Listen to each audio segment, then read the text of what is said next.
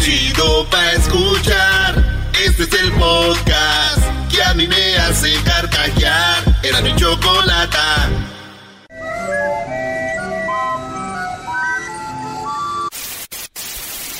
Señoras y señores, aquí están las notas más relevantes del día. Estas son las 10 de. ¡Erasmo!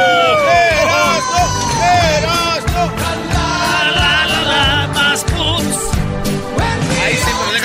Aquí desde Dallas, señoras y señores. Vamos llegando a Dallas. Y un día dije yo, no creo que vaya a pasar y ya. ¡Está pasando! Eh. ¡Está pasando! O sea, Brody, ya a Dallas, Brody. Modo. Y se las voy a dar, son 10, señores. Aquí están las 10 de Erasmo desde Dallas. Eh. Vamos a hablar con los boxeadores de la pelea que viene. Ya les vamos a hablar de eso, pero señores, en la número uno, publica una foto triste de su padre y salva un negocio familiar. Fíjense, todos los que estén ahorita oyendo que tengan un negocio, hagan lo que esta niña, su papá abrió aquí en Texas, fíjate, aquí fue aquí en Texas, abrió un, un este, un restaurante, un, un donut shop. Sí, un, Una donería. Sí, una donería. Entonces su papá iba a vender donas, abrió y no fue gente, güey. Ah, y la niña WhatsApp, she WhatsApp, y dijo, no puede ser. Escribió en su Facebook, en su Twitter, ¿no? Twitter. Escribió y dijo, nadie vino a la apertura del Dona Shop de mi papá, vende donas, nadie vino, qué triste. Y de repente un policía vio esto y lo publicó y se empezó a hacer viral en las redes sociales aquí en Texas. Y resulta que todos llegaron a comprar donas a la familia. Y es uno de los negocios ahorita que está hasta la madre de donas. Gracias a esa publicación, a las redes sociales, ahora el papá está feliz vendiendo donas y donas y más donas que cuál va a querer y que la... Bueno. Saludos a mi mamá allá en Santa María, California. Vine más lejos, mamá, ahora. Déjenme decirles que mi mamá empezó a vender pozole y enchiladas ahí en Santa María. Y igual, güey, no se le vendían. Ah, y lo publicaste. Lo publiqué, maestro. Y, ya- y Lo vendió, vendió todo, Facebook. vendió todo. Empezó a vender como. Como loca. Como si no hubiera mañana. Como loco. Como si no hubiera mañana, perdón, bro. Subí la publicación porque nadie iba a comprar, güey, enchiladas ni pozole. Que lo pongo y ¡pum! Que El vende compradero. Nice. No, güey, que le llaman a la policía, güey. Ah. Pagó una multa, pero ya está de regreso, pobrecita mi mamá, güey. No andes poniendo eso en el internet, no te digo. Señores, aquí desde Dallas, en la número 2 de las 10 de Erasmo, Dios le dio un pene. Así es, a los padres. Eso dijo el presidente de allá de, de Filipinas. Ya saben que él cree en Dios. Sí. El, el presidente de Filipinas, él cree en Dios. Y 80% de la gente de Filipinas es católica. Pero él no cree en la religión católica. Ah, ok. Entonces él siempre está diciendo, oye, como o esta vez dijo que los padres sacerdotes tienen un pene y que ellos son humanos y que ellos tienen también necesidades de tener sexo. Entonces dices que se le hace muy estúpido que alguien se haga padre sabiendo que es hombre, si saben que va a venir esas tentaciones. Y lo más chistoso de todo dice, mujeres, no se acerquen a los padres, esos güeyes andan jariosos, son humanos.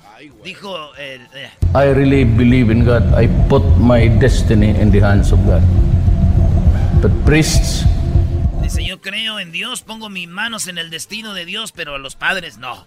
Así que aguas con ellos. Entonces dice que son unos... Este vato quiere quitar la religión católica, que ya la gente no cree en la religión católica. Y le digo a este presidentillo mi mensaje. A ver. Mire, señor Duterte, los ideales son como los penes. Todos tenemos uno, los hombres, pero no por eso se los tenemos que dejar a la fuerza a otros. bájele, bájele.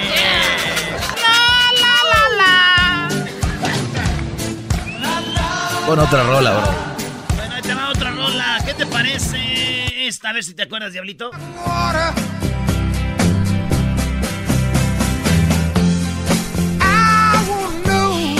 Imagínate, ahora en la noche vamos por ahí, ¿no? Ya.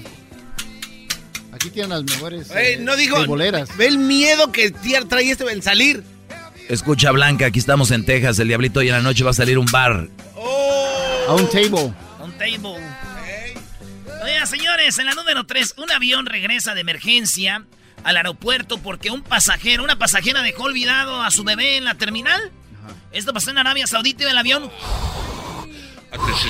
llevaba 15 minutos y Boom, boom. Uh, hi, ladies and gentlemen. Uh, we have uh, an issue here. Uh, I think uh, one of our uh, people on the plane just forgot his daughter, his son. So I think we're going to make a U-turn um, and go back to the terminal to get the little guy. So I don't know if somebody is against this. Please raise your hand. dijo, y todos se enojaron. No, ¿cómo nos vamos a regresar? Se aventó la vuelta el avión, llegó a la terminal. Freno de mano. Bajó la señora. No dicen, la nota dice que no saben qué edad tenía el morro, pero ya agarraron el morro y se fueron otra vez y vámonos. ¿Qué estaba haciendo el escuinclillo ahí en todo este tiempo? No, la mamá, ¿cómo no se subió con él? Y yo dije, a ver, si yo fuera el piloto, le diría que vengan. Ah, please, me olvidé a mi niño. A ver, ¿tiene una foto de él? Sí, esta es. Ah, no. Ah, eso güey que se quede. no. Hay que ver cómo está. Que, que valga la pena el regreso, ¿no? Sí, sí es el de Eh, sí. sí es el niño de Gerber con mucho gusto. Ay, qué lástima que el garbanzo se haya quedado en esos vuelos. Oigan, güeyes, ni corriendo me, me llevaba. ¿Esta la conoces? Claro. Ah, Son los Bookies, esta. ¿no? Ahí viene alocar Edwin, no lo, no lo invoquen. Fíjate, esta rola es tan famosa que yo la oí en México y no sabía qué decía, güey.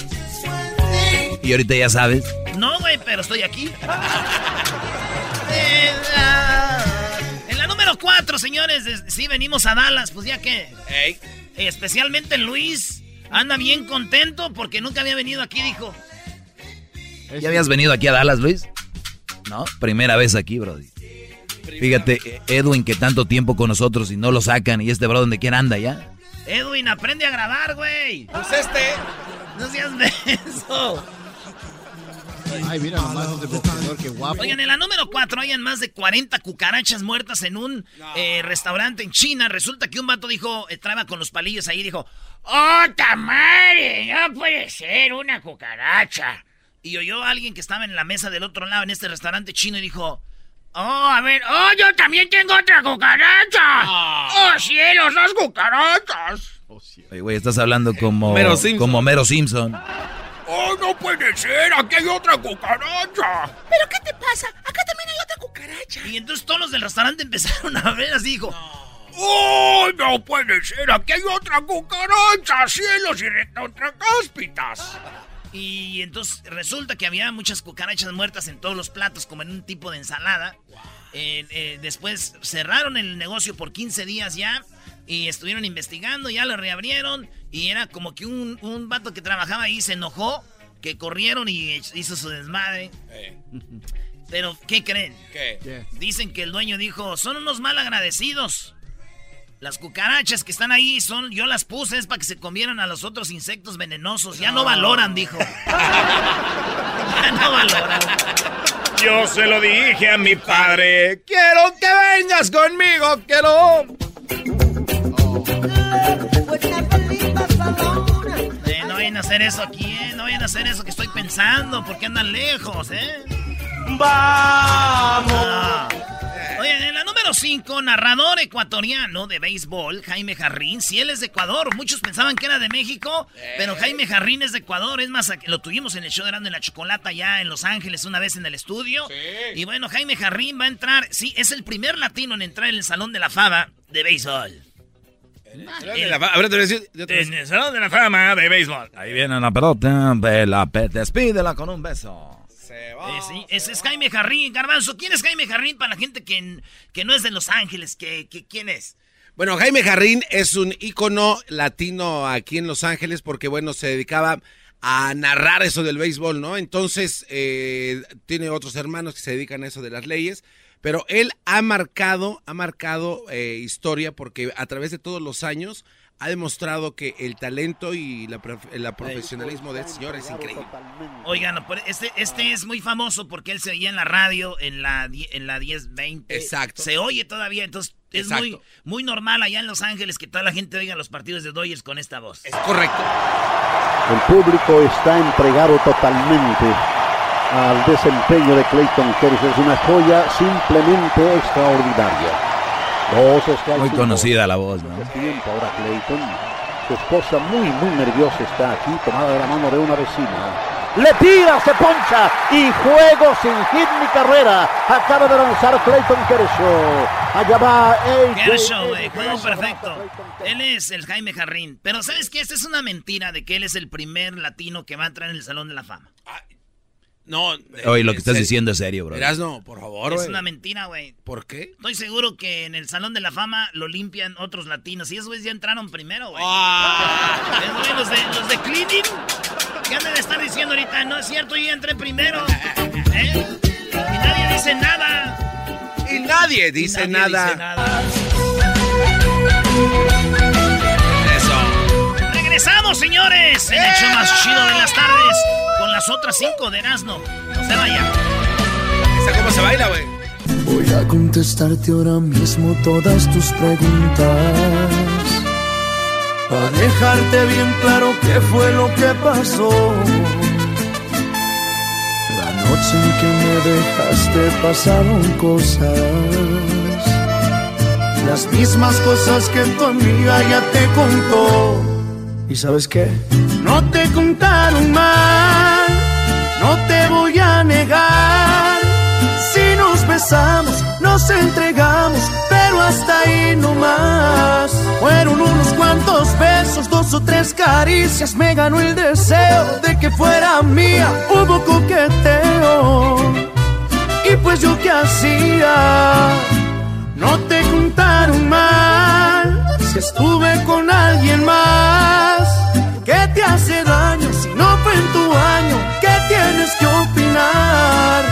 Si no fueron muchas, solo fue con una. Si andaba borracho, era culpa tuya. Y al final de cuentas, una no es ninguna.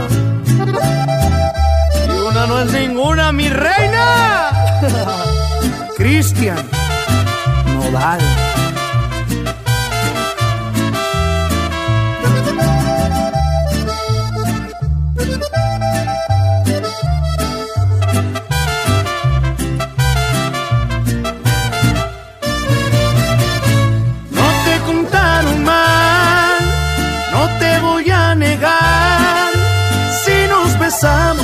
Nos entregamos, pero hasta ahí no más. Fueron unos cuantos besos, dos o tres caricias, me ganó el deseo de que fuera mía. Hubo coqueteo, y pues yo qué hacía. No te contaron mal, si estuve con alguien más. ¿Qué te hace daño si no fue en tu año? ¿Qué tienes que opinar? Fueron muchas, solo fue con una. Si andaba borracho, era culpa tuya. Y al final de cuentas, una no es ninguna.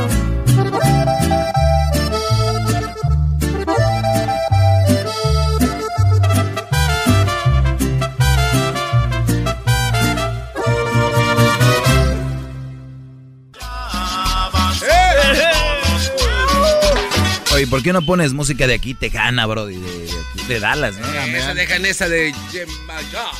Tumbo yo. ¿Cuál es el, el más sonido. famoso este, country music, güey? ¿Cuál es el Oh, más Garth famoso? Brooks. ¿Eh? Garth Brooks. Ay, sí. Oye, por cierto, tienes un llavero de Garth Brooks en tu mochila. Diablito, eso es de más. Ay, sí, amo a Garth Brooks. Texas, Ahí va, ahí va. Este es el más famoso de country. I hit the door running. I fire up my pickup truck Oye, lo resto a que esta noche vayamos a un lugar de esos aquí en Dallas, bro. Vamos, güey. Estaría chido. Erasno, ¿cómo le llama este a su, a su- cómo le llaman a su hija aquí en Dallas los papás? Ay, güey. Un papá a su hija, aquí le dicen.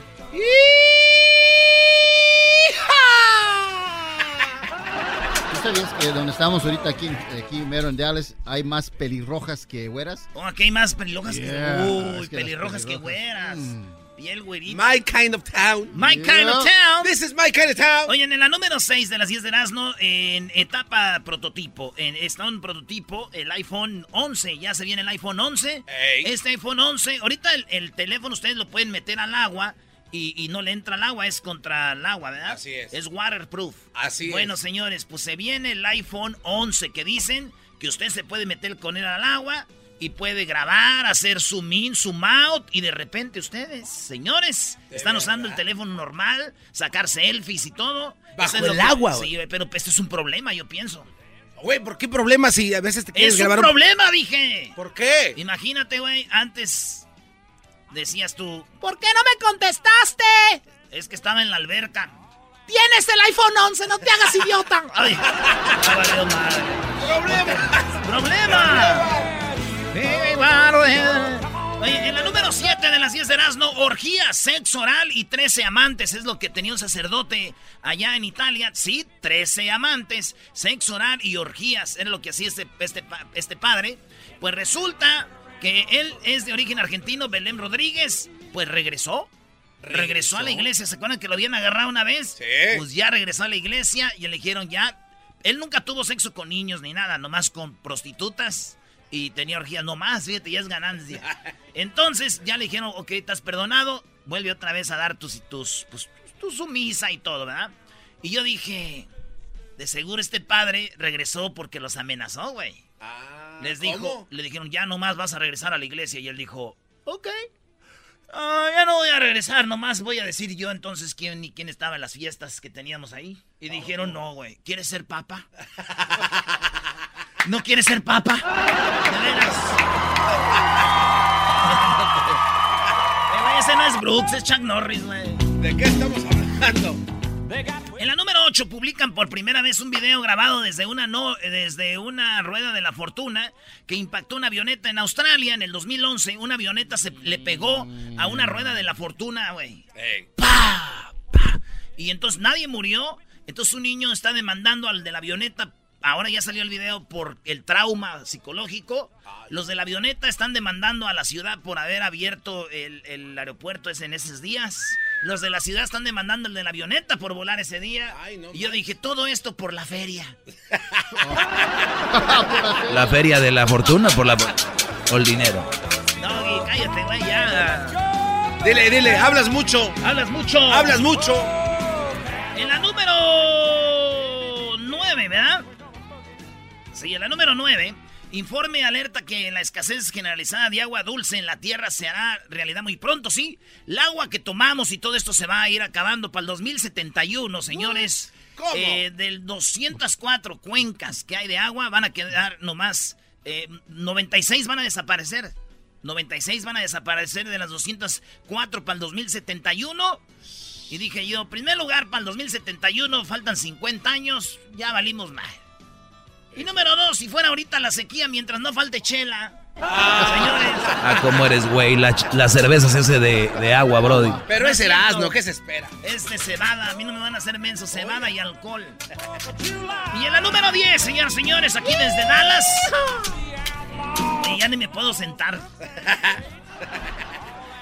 Una joven es atacada por un jaguar mientras se intentaba sacarse una selfie en un zoológico. Sí, esto pasó en Arizona, en el Wildlife World de Arizona. En el zoológico una mujer se iba a tomar una selfie. Estamos hablando de Anna Wilkinson, la testigo. Dijo que pues el, el- el- el jaguar atacó a la morra cuando se tomaba el selfie. Y yo me imaginé así, güey. Me imaginé así como... Y la morra tomándose el selfie así. I'm gonna take a selfie. Y se ve su carita en la pantalla y de repente en la pantalla aparece el, el jaguar, güey. la carota así de... Y ella lo vio. Y el jaguar se vio en la selfie también y dice... How are you? How are you?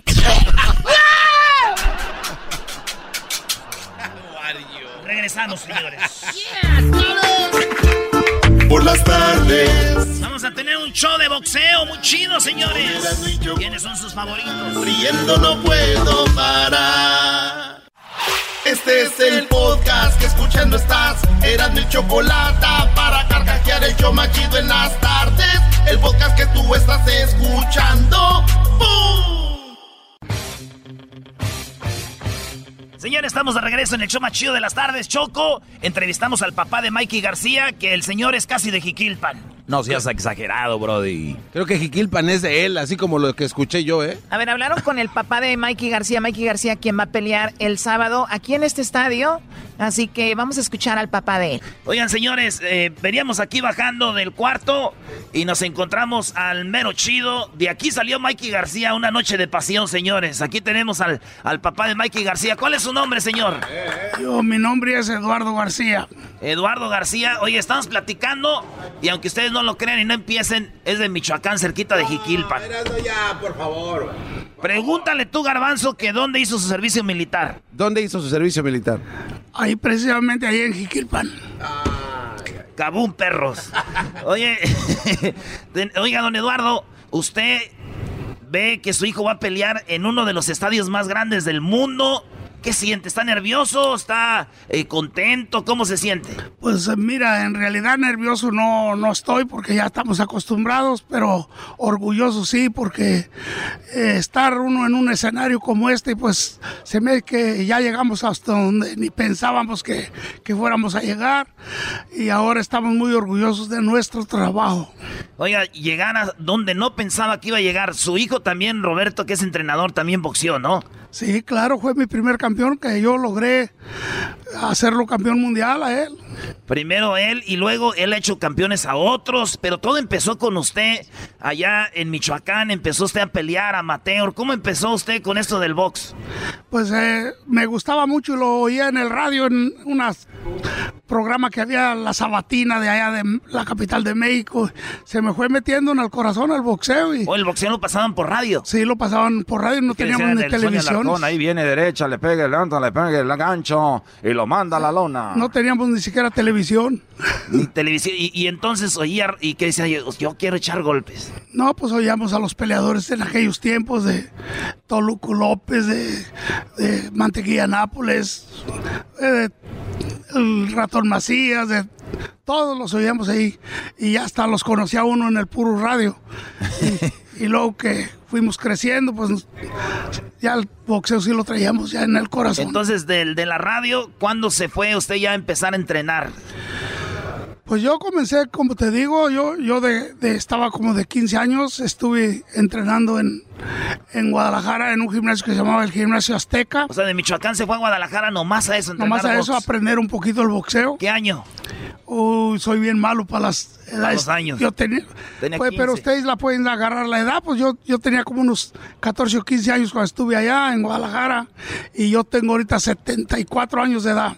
No, no, sí, pues fácil. A ver, ahorita lo va a sacar aquí el matemático este de Catepec. Sí. Oiga, y entonces empieza a entrenar y ¿cuántas peleas se aventó ahí a Mateo? Hicimos como unas 12 peleyitas.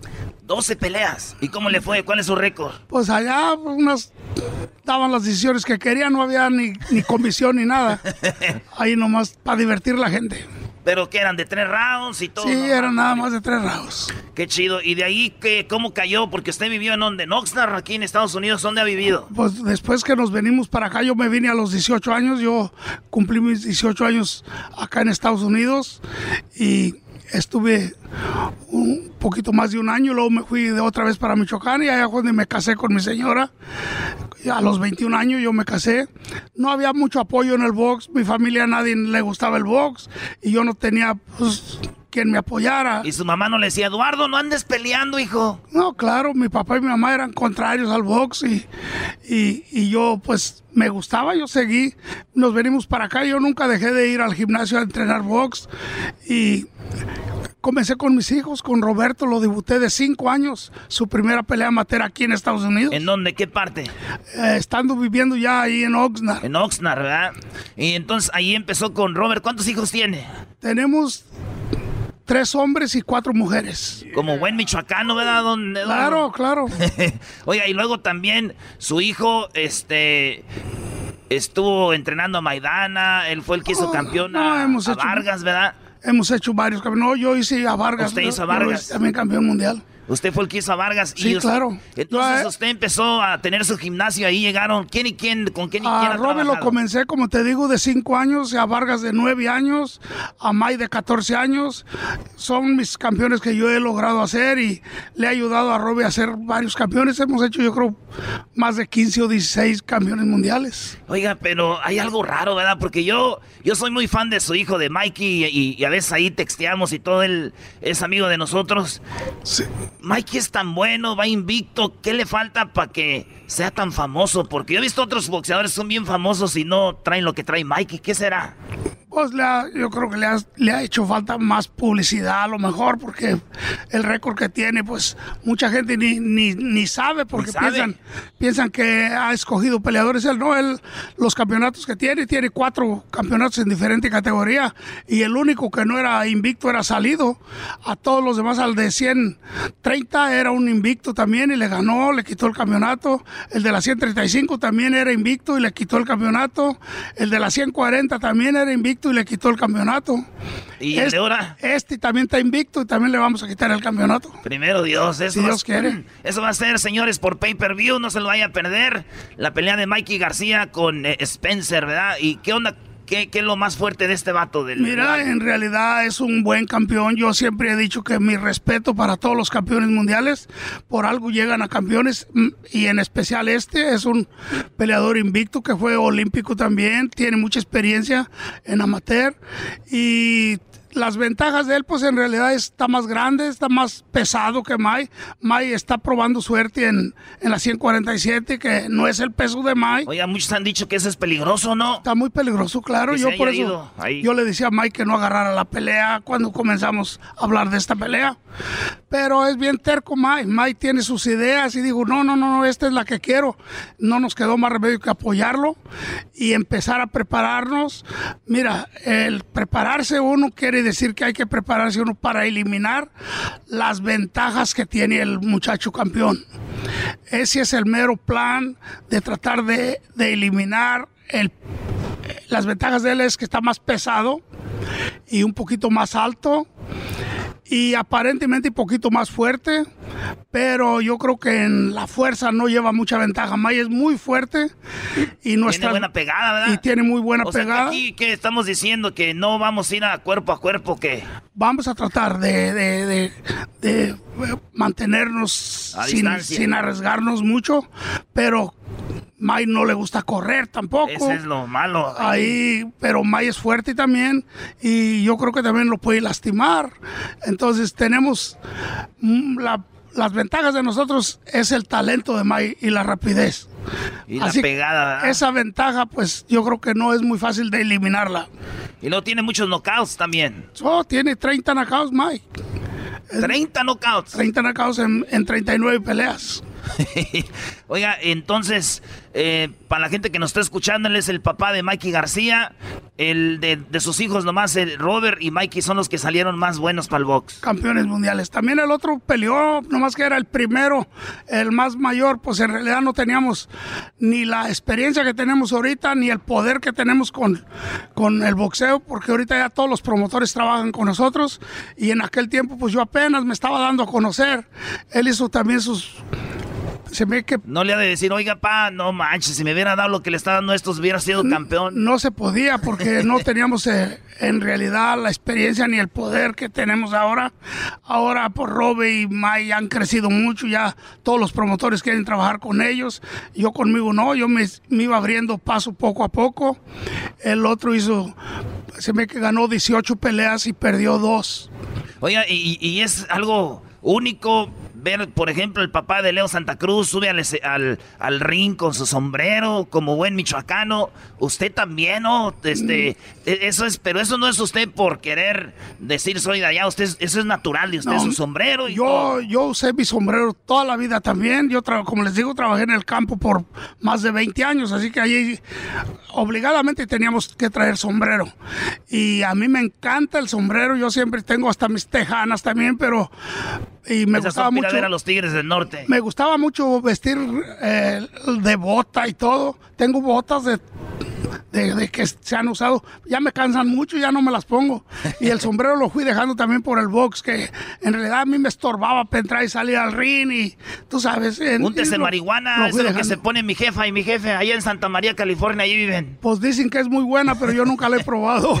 No, hay untadita con alcohol. Oiga, pues qué chido, un, un orgullo michoacano usted. Oiga, se está riendo, a mí se me hace que no se la ha untado nomás. ¿verdad? Nosotros somos de mero Michoacán, naciditos ahí. Oiga, y qué chido que estuvo en Jiquilpan. Para estos tlacuaches que siempre se están burlando de mi pueblo, ¿qué les dice de No, Jiquilpan? Jiquilpan es un, es un pueblo maravilloso y histórico de los señores Cárdenas allí, hombre. ¿Están oyendo? Respeto. No, Yo conocí los edificios allí de los Cárdenas y todo. Muy bien, oye, este... Bueno, no diga edificios, no, ahí tampoco son casas, ¿eh? No vayan a pensar. Oye, pero estuvo en el cuartel, ¿no? Sí, cómo no. Ahí ¿Cuántos años estuvo en el cuartel de Jiquilpan? No, ahí fue poquito, fue como un año nada más. Un año. ¿Y si agarró algo por ahí en aquellos tiempos o no? Pues bueno, pues uno andaba ahí paseándose y miraba todo lo que había ahí. Bonitos aquellos tiempos donde no había Claro, tanto, tanta claro. violencia, ¿verdad? No, no había nada de eso, ni se oía hablar nada de eso. Estaba, se paseaba uno tranquilo donde fuera de todo Michoacán. Pistolas se oía nomás en, en el primero de, de- de enero, ¿verdad? Es un estado bien bonito lo que sea. El estado de Michoacán estamos orgullosos del estado porque tenemos muchos lagos, mucha agua, muchos ríos y la gente bien cariñosa, bien amable, pero ahorita se ha descompuesto un poquito, pero yo creo que se va a componer. Qué chido. Y pues bueno, eh, y de ahí salió Mikey García, que él, él nació acá o dónde? Él nació acá, pero también se crió allá. Ro- Roberto lo llevé de 40 días para México. Allá estuvo hasta en la escuela y todo. ¿Oh, sí? Sí, ¿cómo No, no? yo he visto al Mike que se, se anda de botas, sombrero, y le gustan los corridos. y Se subían todo. a los caballos, a los burros, a todo.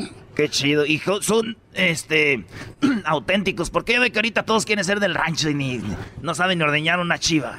No, nosotros, mira, yo en realidad me quedé hasta con ganas de tener una vaquita para dar lechita a mis hijos. Yo estábamos tan pobres que tú no te puedes imaginar. Yo cuando me casé ni cama tenía siquiera. Yo, ¿Dónde dormía? dormíamos ahí en un En el petate. que le ponían a uno ahí y en realidad pues fuimos muy pobres. Yo nunca tuve un pedacito de tierra ni nada. Yo trabajaba en lo que me invitara la gente a trabajar. Yo les digo a mis nietos ahorita que yo de 13 años para arriba nunca me sentí niño.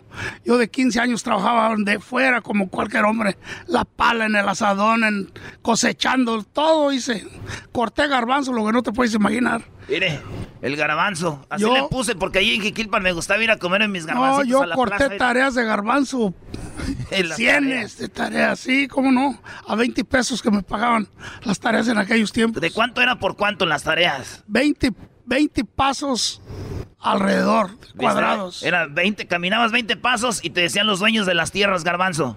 Órale, esta es tu tarea. Sí. Y, y- y el más fregón, güey, pues ah, de volada se aventaba 5 o No. 6 tareas al día, Yo, güey. yo me iba con la luna temprano a cortar una tarea para cuando salía el sol ya me la había echado. Y Y, las manos llenas de, de grasa, ¿verdad? de grasa y hasta salen hasta hasta se pudren las Sí, manos. es que yo trabajaba en eso también. Yo sí trabajé muchos años en eso. Chido, oiga, pues gracias, este, suerte para, no suerte, éxito para el Mikey. Y si usted siempre quiso tener una vaquita, ven, mire, aquí tenemos una. La regalamos. Esta, es una vaquita. No. ¿Sabes qué es una, sabes qué es un petate? Claro. ¿Qué es? Eh, un.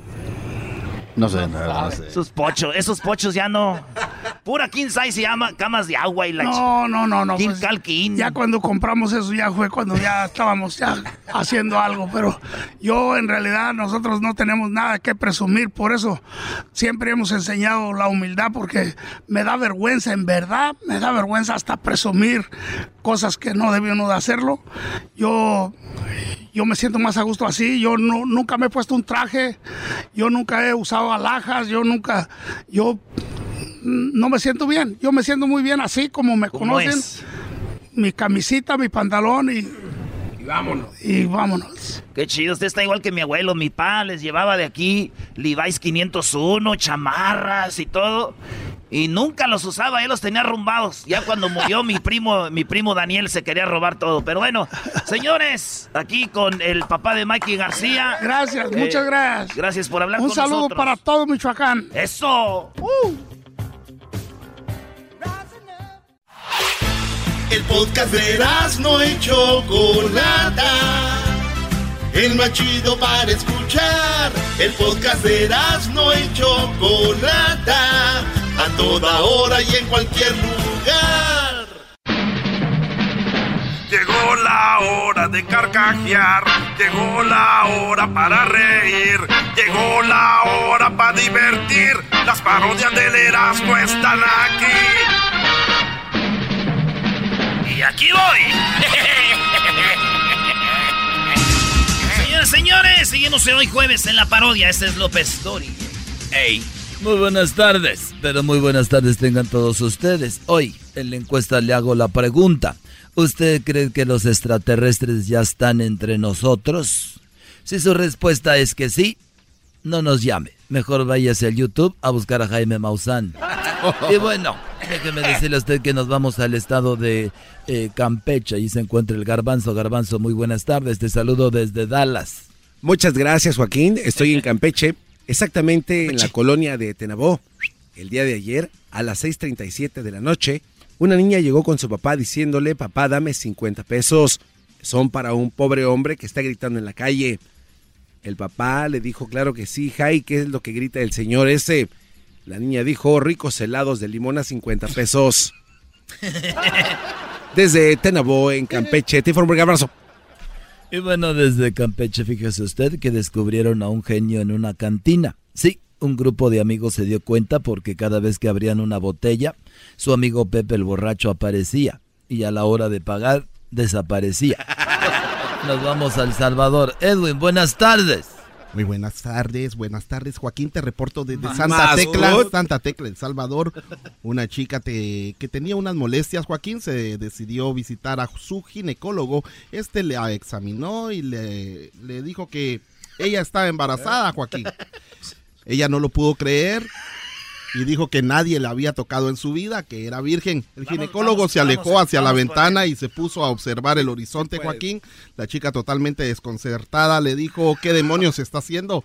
El doctor dijo que nada, que la última vez que pasó esto vinieron tres reyes magos y una estrella se puso en el cielo y no quería perderse nada de eso. Hasta aquí mi reporte.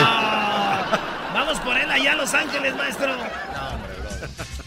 Y bueno, fíjese usted, un hombre llegó a su casa. Saludos a Edwin que nos escucha ya desde Los. Qué momento. Eh, bueno, nos vamos rápidamente con Erasmo. Se encuentra en, Ta- en Tamaulipas. Joaquín, aquí muy cerca de Dallas, te acabo, bueno, de Texas, te acabo de comunicar que me encuentro en el bonito estado de Tamaulipas, Paz, Paz, Paz, Paz. Ciudad Victoria, Tampico, Reynosa, Matamoros, Nuevo Laredo, Ciudad Madero, Ciudad Monte, Altamira y entre otros. Ahorita desde Matamoros, Tamaulipas, aquí donde río Tobar hizo de las suyas. Un hombre llegó a su casa aquí en Matamoros, Tamaulipas, a su casa todo ensangrentado y su esposa le dijo, ¿por qué vienes así? Pensé que solo ibas a jugar cartas. El hombre dijo que fue culpa de, del as de espadas y la esposa dijo, ¿por una carta? Sí, me cayó de la manga y se me vinieron a los madrazos. Desde Matamoros, Tamaulipas. Era no Guadarramo. Permíteme, Joaquín, Joaquín, Joaquín. Y bueno, desde Tamaulipas nos vamos nuevamente a Campeche y está el Garbanzo. Garbanzo, adelante, Altamirano. Muchas gracias, Joaquín. Te reporto desde Campeche. Campeche, el día de antier, a las 12.57 de la madrugada, un hombre fue arrestado por robar en un almacén. El hombre preguntó cuánto costaba el oso de peluche. Le dijeron que costaba 50 dólares.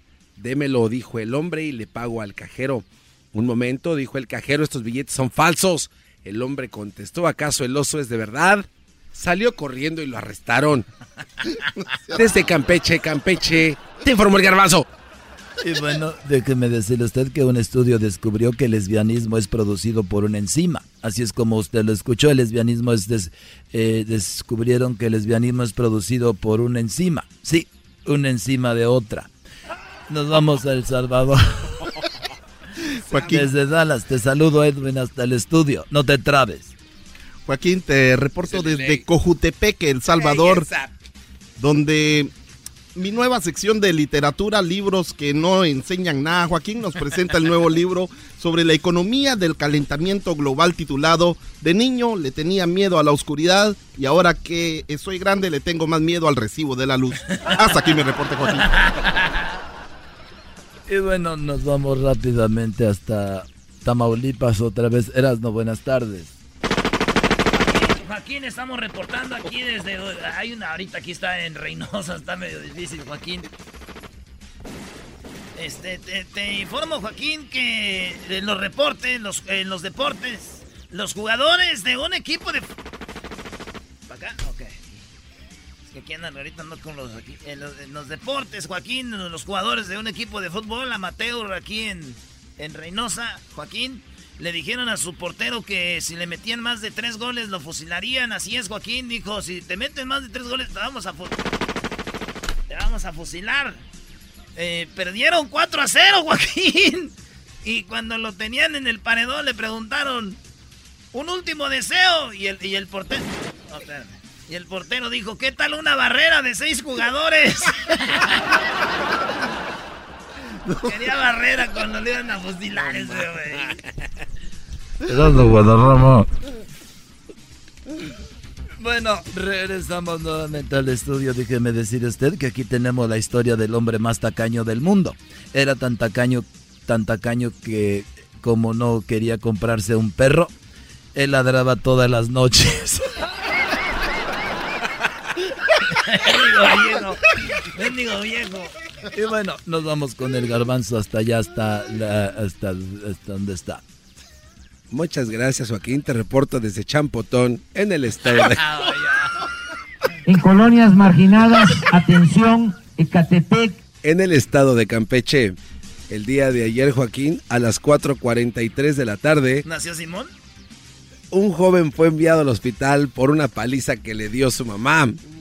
El joven le pedía permiso a su mamá para hacerse un tatuaje. La mamá dijo que no, porque no era un buen comportamiento. El hijo contestó, eres una mala madre. Tú te hiciste, tú te hiciste uno, unos en las piernas y nadie te dijo nada. Esas son varices, imbécil, estúpido, dijo la mamá mientras le daba una madriza con un cinturón que tenía ahí guardado en el respaldo de una silla de madera. Desde Champotón, en el estado de Campeche, informó el garbanzo. Y bueno, nos vamos con Edwin. Buenas tardes, Edwin. Joaquín, te reporto desde Suchioto, en El Salvador. una mujer acusada de borracho. Eh, Suchioto está ahí cerca del río Palanca.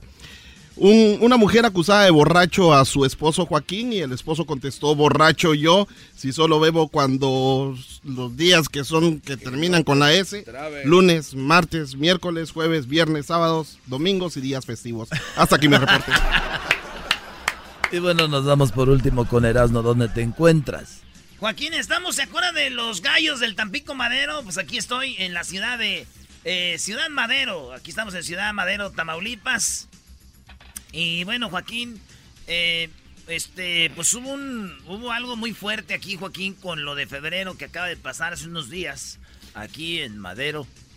Resulta, Joaquín, que le dijo la mujer al hombre, vas a ser papá. Estoy embarazada. ¡Qué felicidad! dijo el hombre. ¡Qué felicidad, amor! Vas a ser papá, estoy embarazada. ¡Qué felicidad, mi amor! dijo él. Y dijo ella, caíste. Feliz día de los inocentes. Y dijo él, entonces no estás embarazada. Dijo, sí, pero no es tuyo. Desde Ciudad Madero, Tamaulipas.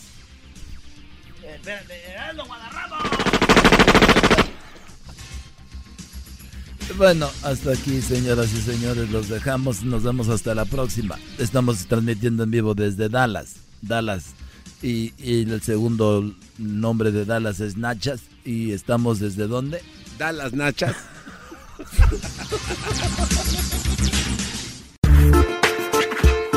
Por las tardes siempre me alegra la vida. El show de la y chocolata, riendo no puedo parar. Oye, pues tremendo, uno de los estadios más grandes del mundo. Estamos aquí transmitiendo desde Dallas porque el sábado va a ser una de las peleas, dicen, más importantes del año. Dos invictos, Choco. Y fíjate, alguien que nos habló de boxeo y, y él, él le dijo a su hermano, el entrenador de Mikey García, su hermano, le dijo, carnal, no pelees con ese güey. Aquí en la entrevista nos dice por qué. Le dijo que no peleara y Mikey García dijo por qué. Si dos invictos, Choco, plática con el entrenador de Mikey García, ahí lo agarramos para ti. Escucha esto. Bueno, señores, hablamos con el papá de Mikey García. Y este, pues como ya lo saben, él este, eh, pues estuvo en Jiquilpan. Yo pienso que por eso trae lo de la sangre de campeón, güey. Fíjate que es lo que estoy empezando a creer que sí. Sí, y luego tenemos a Robert, hermano de Mikey García. Y fíjate, le va a la América. Claro que sí, ¿no? Ya, desde ahí empiezan los ganadores, ¿verdad? Arriba la América, ¿cómo arriba, no? Arriba la América. Este güey es de los Pumas, es un mentiroso. ¿Sabes cuánta gente de aquí que le va a la América? Pues hay que unirle. Sí, le va mal si le digo que le voy a Pumas. Oye, Robert, ¿cuánto tiempo de entrenador? Mira, yo este me retiré, mi última pelea como boxeador fue en el 2001 y ¿qué fue? En el 2004 fue cuando empecé a, me llamó la atención empezar a ayudarle a mi papá con los chavalos y desde entonces he seguido haciéndolo. Te retiraste en el 2001 y en el 2004 empezaste a entrenar. Claro, así fue. Tres años anduviste de malandrín. Pues mira, en, tres años yo, el, boxeo es muy, muy sufrido en realidad. Muy, tienes que tener mucha dedicación y los campamentos, las dietas, eh, toda la juventud, no salir, no andar con los amigos, amigas, lo que sea, cualquier cosa. Sacrificas todo. Sacrificas todo en realidad. Eh, en, en, high school no, no ir al prom, no hacer nada. O sea, se sacrifica mucho. Tanto así. Y si no, claro, así es. Un, Oye, luego hasta en diciembre, que muchos peleadores pelean por ahí enero, febrero, en diciembre. Exactamente. Se Yo tuve muchas peleas en enero, así que todo, todos los días festivos, nada de tamales, ni pozole, nada de eso. Así Oye, y luego tu jefe es de Michoacán, de cocinar bien de aquellas. es, muy buena para cocinar mi mamá. Y, y este, y pues por eso yo tenía 26 años cuando decidí que fuera Milton a pelear en el 2001.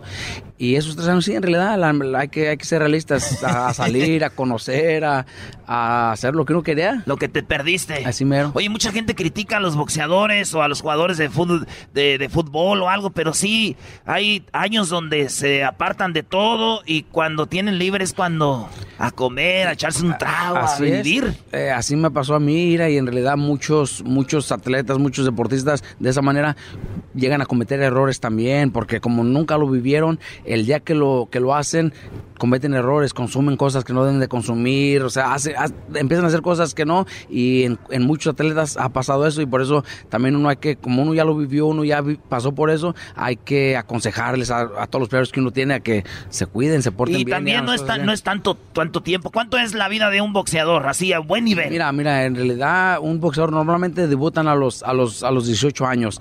Para los 32, 33 yo pienso que ya es más que suficiente. Así que unos 15 años yo pienso de, 15 años de, de profesional. De buen, sí. De buen es, boxeo. Es, es, no es nada para una no vida, nada. una vida en, realidad. Así que por eso hay que aconsejarlos bien a que cuiden su dinero, a que inviertan y para que cuando se retiren, si tienen la, la, la, la chance de ya nunca más trabajar en su vida, pues qué bueno. Pero muy, muy rara la vez que pasa eso. Esa es la, esa es la vida del boxeo atrás, porque la gente como nosotros, la mayoría, nada más vemos las peleas cuando las anuncian, ¿no? Oye, que pelea Mikey García, que pelea el Canelo, y los vemos y decimos, no, ese güey no trae nada, ese güey. Sí. Y No, criticamos, no, pero no. detrás de eso hay En realidad hay mucho, Mucho trabajo. mucho. Cualquier peleador, como mencionaste el Canelo, y sí se, se ha criticado mucho y, y, y, este, a mucha gente no está a favor de él, pero cualquier boxeador que, que se dedica desde niño a, esta carrera es muy difícil porque sacrifican mucho, en realidad. Uh, muchos crecemos ya peleando profesional con hijos, no, no te toca verlos el primer día de escuela, no te toca verlos eh, cuando van a una presentación de baile, de una, un, o cualquier cosa es, escolar, un deporte escolar, y uno no tiene chance de hacer nada de eso. Incluso mi hermano Mikey, uh, cuando nació su primera, su primera niña, no, no estuvo allí porque estábamos en, en, una pelea. No. Sí, y no estuvo wow. ahí presente cuando nació su primera hija. Son cosas que, que el mundo no, no sabe por lo que pasa un atleta, un boxeador en este caso, eh, no, no saben que son sacrificios que uno, que uno toma. Oye, este, la pelea va a ser ya el sábado. Ya entrenaron, ya están listos. Mikey está invicto. Subió eh, a un peso que no es el de él. Si tuviéramos viendo la pelea ahí en la casa, ya sabes, los sábados nos juntamos y metemos a los papelitos al, Claro, claro. al botecito. ¿Qué número te gustaría que te saliera? Mira, en realidad yo pienso que esta pelea por el hecho de que estamos subiendo de peso es una pelea donde Mikey está subiendo ah, dos divisiones. Pues el muchacho obviamente más pesado, más fuerte, así que a mí me, gustaría- me gusta más para que sea una decisión. O sea, te gustaría que te saliera el 12. El 12, exactamente. Te sale el 12 y dijiste, "Shh, pásenme la lana, Anda, señores. por- les gané. Me gustaría más, Oye, pero- pero, Mikey puede sorprender Pero exactamente, pero también, ahí. pero también Mikey tiene muy buena pegada y, y conectando el, el golpe, el golpe perfecto también puede lastimar, así que cualquier cosa puede pasar, pero yo me, me inclino más a que, a que va a ser una pelea por decisión. Ustedes ahí en el ring, cuando entrenaban con tu, con tu jefe, jugando ahí, se ponían los guantes con Mikey. Nunca se, sí se calienta uno. ¿verdad? Nunca, nunca me tocó No. con Mikey porque soy 12 años mayor que Mikey, así que no, nunca me tocó. Cuando yo ya estaba retirado, él todavía era un niño de, de 12, 13 años, así que no, no me tocó nunca hacer el, el sparring con él. Con él. ¿Qué- ¿Con quién han hecho sparring estos, estos días? Mira, tuvimos, tuvimos muchachos, este, tuvimos a un, un olímpico medallista de, de plata de las Olimpiadas del 2012, esquiva Falcao, brasileño, peso, peso mediano. Tuvimos que traer muchachos grandes, fuertes, para que Mikey se acostumbrara a, a ese peso. Para que Mikey ¿Cómo se- lo viste? Muy bien, muy bien, muy rápido. En realidad nos sorprendió, no, no esperábamos eso. Yo y mi papá quedamos sorprendidos con el trabajo que se hizo porque esquiva Falcao o un dominicano que tenemos que le decimos el caballo, este, ese muchacho también invicto, fuertísimo los muchachos, Alexis Rocha, o sea, por muchacho invicto que, que son buenos pro- prospectos y, y Mike hizo un trabajo que en realidad no lo esperábamos. Nosotros sabíamos que, que esos muchachos son muy buenos y nos iban a, a hacer trabajar y Mikey lo hizo ver más fácil de lo que esperábamos. Ah, ok. Oye, estaba, estaba escuchando una plática que tenía con Julio César Chávez y este y le, le preguntan a Julio César Chávez qué opinas de la pelea de Mikey y se lo voltea a ver y se ríe y le hace no este con todo respeto la verdad este no no, no la hubiera agarrado dice Julio César Chávez que velocidad mata este la fuerza del otro boxeador Eh, cómo van a contrarrestar esto o sea por qué digo ustedes querían esta pelea también o mira o no Cuando, cuando Mikey decidió que quería esta pelea hace, un año, fue como en, eh, al principio del año pasado, y estábamos mirándolo pelear a Aero Spence, y Mikey dijo, yo quiero pelear con ese muchacho y voy a pelear este año. Fue el año pasado, él quería pelear para diciembre. Nosotros en realidad le dijimos, Mikey, o sea, este, este vato es un peso welter, tú eres un peso ligero, así que es mucha la diferencia, pero él, él dijo, no, yo, yo sé que yo le puedo ganar y, y van a ver, yo voy a pedir esa pelea. Y no cambió de opinión, nosotros tra- tratamos de convencerlo, acá hay más, a más opciones, en las 135, 140 libras hay más opciones, y él, este, él, él se acercó a que quería esa pelea y ahora ya estamos aquí, mira, ya, ya, ya obviamente ya preparándonos, mirando videos, mirando ah, cómo se le puede ganar. Hay, hay maneras de ganarle y, y si es el más fuerte, si va a ser, va a tener la ventaja del peso, nos va a ganar con unas 10 o 12 libras de, de- peso en, en el momento de la pelea, pero, pero Mike es muy inteligente, Mike es muy inteligente, Mikey, Mikey pelea de una manera donde, donde se sorprenden los que están adentro del ring con él. Muchos de nuestros de los oponentes que Mikey ha tenido, incluso Lipinets, al que Mikey le ganó para ganar el, el- el campeonato en las 140 libras, él, él pronosticó que Mikey gana porque él dice, porque nadie sabe lo que Mikey es hasta que lo tienes enfrente del ring. Oye, ¿y eso cuántos una- invictos ha quitado Mikey? pues ya tiene varios, en realidad, Varios. este, sus últimas, sus últimas dos peleas han sido con invictos y, y, les- y, pues ganó el campeonato 135 contra, pues unificó contra este Robert Easter Jr. y le ganó a Lipinets en 140. Así que este va a ser nuestro ter- tercer invicto en, en, en orden en- al hilo. Y, son- boxeadores que están bien, porque muchas veces todos. hay peleas donde un vato pelea con otro y dice, es que el otro va invicto, sí, pero tiene dos años sin pelear, No, o pues tuvo un rollo acá, mira, o estos- estuvo una lesión. Claro, Aquí están claro, bien estos- los dos. Los dos invictos a los que Mikey les ha ganado en sus últimas dos peleas son, ca- han sido campeones del mundo. Mikey les ha quitado el campeonato y este es el tercero, claro, el más difícil, el más fuerte, el más rápido, el de todo es el, el mejor. Pero Mikey quiere sus retos. Mikey le gusta ese reto de, de ser, de ser, de hacer lo que la gente piensa que no puede hacer. Oye, Robert, como le está diciendo a tu jefe, pues mi jefe fue desde los 16 años trabajando en la fresa acá en Estados Unidos. Ojalá nos esté oyendo ahí en Santa María ahorita. Y este, pues son gente del campo, que es trabajo duro. Eh, tú vienes allá de Oxnard y de repente llegar a pelear con tu carnal en el estadio de los Cowboys, uno de los estadios más grandes del mundo. ¿Qué, qué, qué sientes? No, mira, en realidad es, es, es un logro grande lo que mi, mis papás han logrado con la familia, eh, el esfuerzo que echaron. Yo me acuerdo cuando estábamos chiquitos, llegaban todos los días llenos de lodo, fresa, eh, en el cuerpo, en, en, en, la ropa. Nosotros, yo y mi hermana, yo y mi hermana menor, este, corríamos a quitarle a mi papá los zapatos porque sabíamos lo cansado que, que venía mi mamá.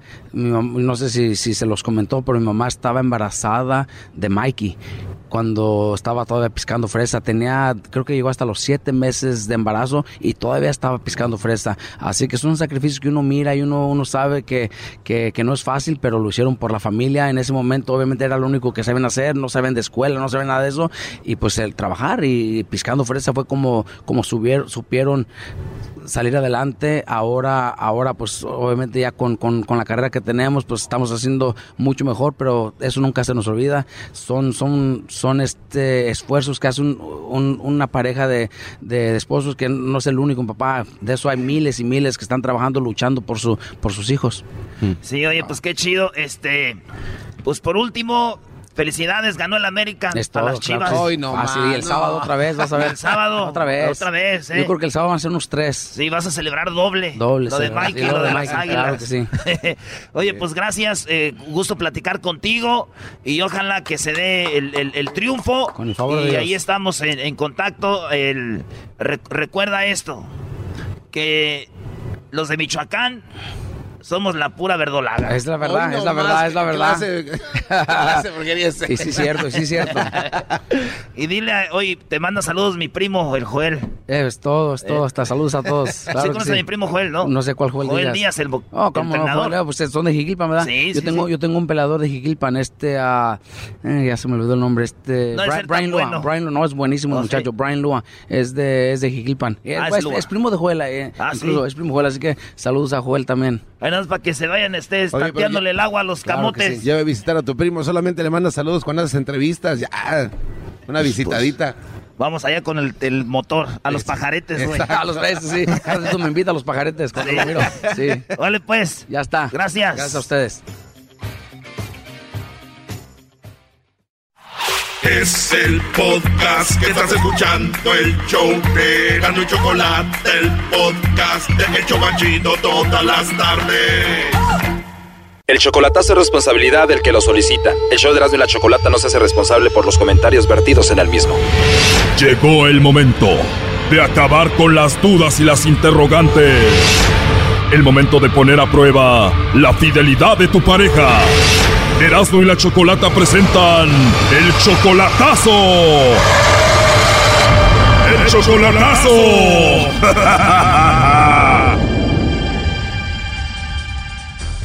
Bueno, nos vamos con el chocolatazo a Michoacán y tenemos a Rosalío. Rosalío, buenas tardes. Sí, buenas tardes. Buenas tardes, Rosalío. Le vamos a hacer el chocolatazo a Rosa. Ella viene siendo tu novia desde hace nueve meses, ¿verdad? Sí. Es tu novia nada más, no es tu esposa. Pues es, es, esa amistad, dijo, la tenemos mantenida como para novio, ¿verdad? Pero desde aquí a allí somos amigos, por decir. Amigos eh, que queremos llegar a un derecho. Ok, tú cuando puedes le mandas dinero, ¿no? Sí, sí, poco.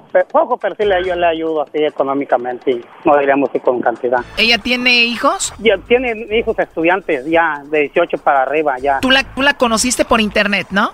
No, nos conocemos de, de descendencia de sangre. Somos, uh, somos uh, gente de familia conocida. Ok, y entonces tú la conociste ya en persona, allá en Michoacán. Sí, sí, yo la conocía ya, le conozco su conocida por parte de su abuelo, por uh, madre materna y de, de, padre también. Se conocían de antes, pero nunca le habías tirado el rollo ya como novios y le empezaste a tirar el rollo por teléfono o por internet.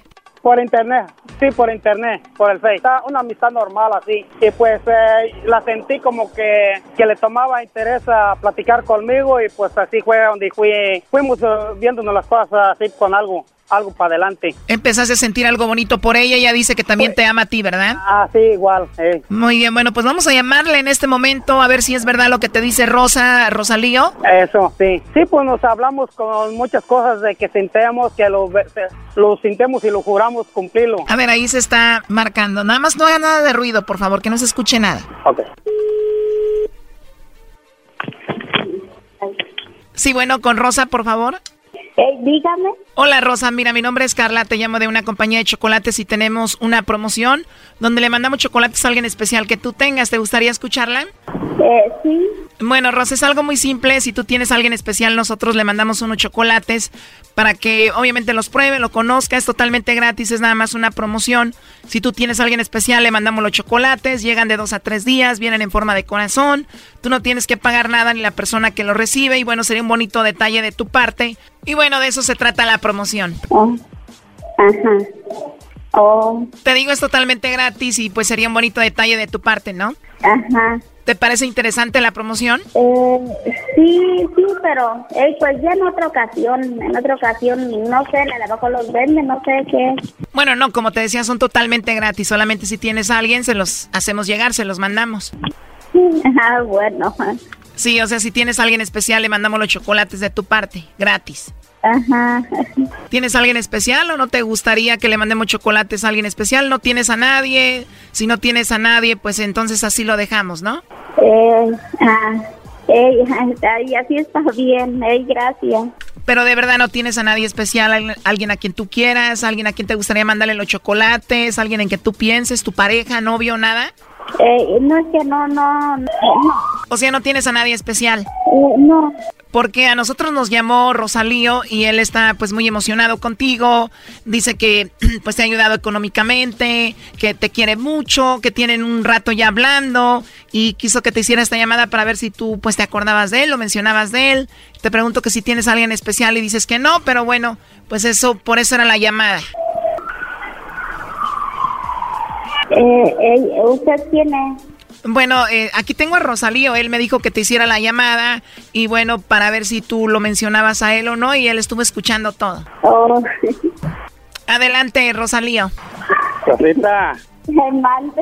Ay, sole. Te pasaste. no me vas a mandar, ¿no? No, pues a la persona esa que me estaba hablando, pues no. Sole. No, pero a mí sí me los vas a mandar o no me vas a mandar a mí nada. Ey, pues a ti sí. ¿Ah? Sí, sole. No, Ay, de veras. ¿Qué? ¿A ti no soy nadie para ti, Rosita? ¿Ah? Ay, pues sí, pero no no tenía por qué darle explicaciones a, a gentes que no que no conozco. No. Ajá. Pero esto, lo- esto lo hacía yo para ver si a ver si alcanzaba algo de, de tu mano, de un chocolate, cuando menos. Pero me negaste. Ya. Ay, como ves. Así es la cosa, Rosita. Ajá. Y bueno, como, como dices que me amabas y me adorabas, por eso dije, voy a ver a ver si me alcanzo un chocolatito de su parte, de corazón. Rosita. Me mande. Sí, que ya vi que no alcancé un chocolate de tu corazón, de parte de tu mano. Estás muy lejos para mandártelo. Ah, así. Bueno, pues gracias, pues, de todos modos. Ya, estamos por mi, por, por mi intención de haberse alcanzado un, un dulce chocolate. Ah, pues me negaste que no tenías a nadie a quien mandarle. Oye, ya colgó, ¿eh? Mande. Ya nos colgó. Bueno, él estuvo escuchando la llamada. Él nos dijo que te hiciéramos esta llamada para ver si tú no lo engañabas o lo negabas, ¿no? Y por eso. Híjole. Dice él que te mantenía, que te mandaba dinero, ¿no? Sí. Esto fue el chocolatazo. ¿Y tú te vas a quedar con la duda? Márcanos 1 triple 874 2656. 1 triple 874 2656. Erasno y la chocolata.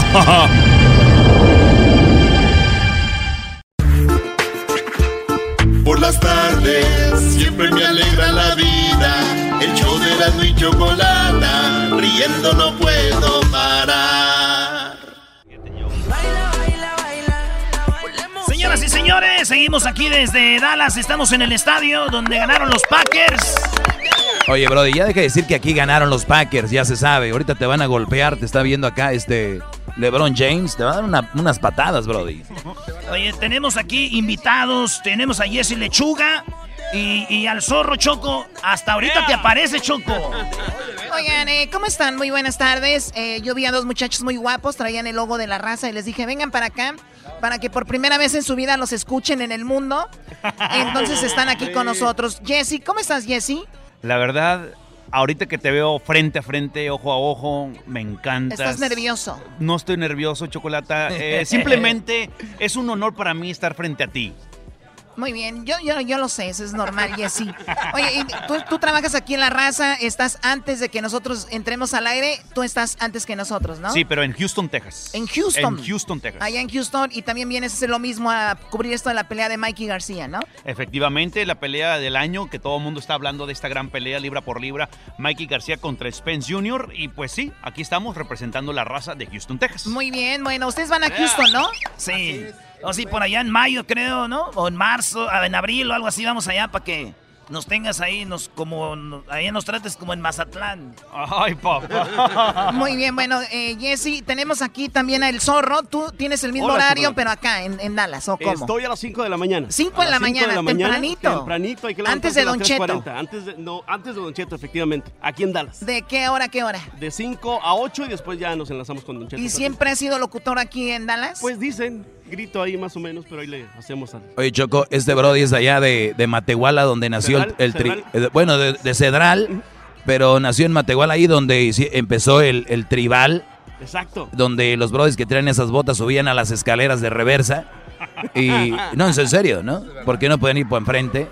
Y también nos dice que se inventó la michelada, ¿cómo ves? Es un hecho, es un hecho. En Matehuala, San Luis Potosí A ver, se pé- inventó. pégate bien, a ver, pégate bien, Zorro. Entonces se inventó la michelada ahí en Matehuala. Se inventó ahí en Matehuala. ¿Y tú to- tomas michelada? Más o menos. Estamos ahí haciendo algo acá en Texas para, para traerlas hasta acá. La auténtica michelada. Qué bien, oye, entonces, pues, ¿qué, qué dice la gente del show de la, de la chocolate aquí? No digas mentiras, ¿ok? No, no, la verdad, este, primero que verdad, nada, que estén aquí. Viste toda la gente, Jesse, afuera que está ahí esperando a la chocolate. Hay Todo una línea, sí. conocer, Una línea enorme. Yo les línea oye, vienen a ver a Mikey García. Dijeron, "Ju- ¿quién es? No, venimos a ver a la Choco. Vienen, vienen a conocer a la Choco. Eh, Jesse, yo quiero un micrófono como el de la Choco, ¿no habrá manera? es bañado en oro, Oye, es bañado todo en está oro. excelente, los audífonos Bueno, que este te me, lo regaló, todo, este me lo regaló Celine Dion porque estuvimos en Las. Vegas en una ocasión y terminando me dijo, por favor, ven a mi camerino. Le dije, no, no tengo tiempo, pero voy rápido. Eh, Ese te lo dio Gustavo Alana. entonces ya rápido fui y agarré el micrófono y dije, "Pa- ¿era para esto? Dámelo. No lo quiero tocar, límpialo, por favor. Y ya, eh, sí, pero aquí lo uso para que no diga, ¿qué tal si de repente hacen social media y, y me va a decir, ¿dónde está el micrófono? Ah, no, pues sí, no, pues sí. Con razón se retiró. Muy contentos de que estén aquí en, en Dallas, Texas. Eh, sigo impresionado con la belleza de esta mujer. Exactamente. Pero ahí tendremos que pelear por la chocolate, Sí, la verdad. no, ya son varios, güey. Oh, ya, ¿ya son, son varios? varios? ya son varios. Pero ninguno logra, ¿verdad, Choco? Es cara. Es cara. Soy cara, oye, ¿qué te pasa, baboso? O sea, vi- vi- Eh, no me vengo desde... no sí, ahorita tenemos que darles también aquí. No te pego porque hay mucha gente aquí, ¿verdad? Sí, De repente en estas transmisiones se escucha gritos por todos lados, ¿no? De los de las- los que están transmitiendo a un lado. Oye, entonces, ¿qué creen de la pelea? ¿Quién va a ganar, vatos? Yo pienso, en lo, en lo personal, García. ¿Tú crees, Jesse, que Yo García? creo que García. ¿Y tú, Zorro? Aunque, bueno, todo apunta a que Spence va a ganar porque, eh, bueno, punto número uno, obviamente lo del peso, se dice que va a subir en los en 160, es una, una, una onda de que pues no le va a beneficiar tanto a García, pero eh, Spence es de aquí, es de aquí, de Dallas, Dallas, Dallas. Forward, de, de Soro. Está en Eh, casa. Está en casa, su gente, eh, García, pues obviamente toda la gente lo, lo apoya. Entonces, pues a ver cómo le va, esperemos que Oye, gane va a ser García. un peleón, ¿no? Peleón, la verdad. Oye, dos, dos campeones eh, este, invictos. Dos campeones invictos, uno de Michoacán y eso es, ya es ventaja. Pero no me quedó claro, este, muy político. ¿Quién gana? No dijo. él te dijo quiero que... que, No que dijo, gane no, García. Él dijo que García, tú dijiste que... Yo quiero que gane García, pero todo apunta a que Spence va a ganar. Pero me gusta lo El que, di- terrible lo, Morelos lo dijo que me lo gusta es lo que dice el zorro. Ya déjense de estar de que porque es mexicano va a ganar. Las cosas dicen que el Brody tiene ventaja porque el otro está subiendo de peso, punto. Pero eso quiere decir, no quiere decir que va a ganar, eh, que es seguro que gane. Sí, después del, del pesaje es muy importante este, eh, cómo, cómo se, se vaya a, a recuperar respecto al peso y se dice que suben 160. Tenemos el audio donde Spe- Spence le dice a Mike García que él no tiene una carrera donde que lo respalde para ser el vato que le va a ganar. Se burla de él, le dice, este güey nunca hizo nada en, en amateur. Ahí va. When you look at this fight on paper and you look at your amateur pedigree, you're an Olympian, and I think a lot of people aren't bringing that into account. When you hear Mikey say that he's better than you in every aspect, what goes on through your mind, and do you feel people are forgetting about your amateur pedigree and your amateur background? Yeah, I feel like you know if you if you know anything about amateur boxing, amateur boxing is computer scoring. So for you to have success in amateur boxing, you got to score and not get hit, especially fighting a lot of international guys and things like that. So I mean, I gotta have some type of accuracy or boxing skills to make it to the Olympic trials. If he was that great of a boxer, he would have made it. If he was that great of a boxer, he would have he would have won Olympic trials. He would have went to Olympics. He would have qualified for the Olympics and things like that. But he didn't. He got stopped early at home. So, you know, that just shows you know my type of pedigree. I got over thirty some international fights, and I won a lot of tournaments too, international too. So.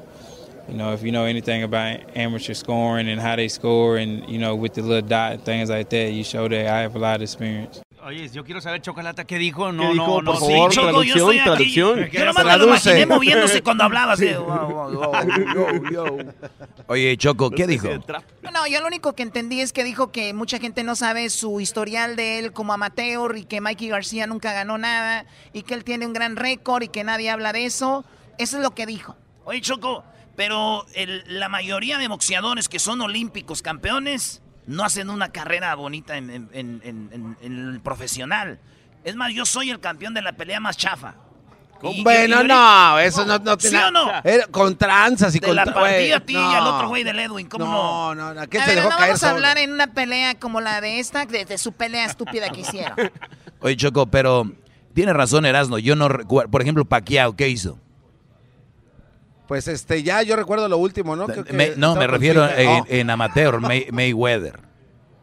O sea, no el, el Canelo. Bueno. O sea, no necesariamente quiere decir que los que hicieron una carrera. Esto es como Erasno, que es bueno para las cáscaras y a la hora de los partidos no juega. En el penal peor. Eh, güey, no, no, no. El penal. Yo, yo la fallé, como los en las chivas, no, nadie les da alegrías, güey. Yo me sacrifiqué, les di alegrías, güey. Pregúntale al pulpo, le dije antes del juego, lo voy a fallar, es tu hijo, güey. ¿Sí o no? Entonces, eso es. Muy bien, bueno, en la pelea es este sábado por pay-per-view, no se la vayan a perder. ¿Ustedes van a estar aquí en, en- en la Aquí arena? vamos a estar, exactamente. ¿Tienen buenos estar. boletos o no? Eh, esperemos que sí, ahí la jefa de promociones ya está trabajando en eso. Eso quiere decir que no tiene.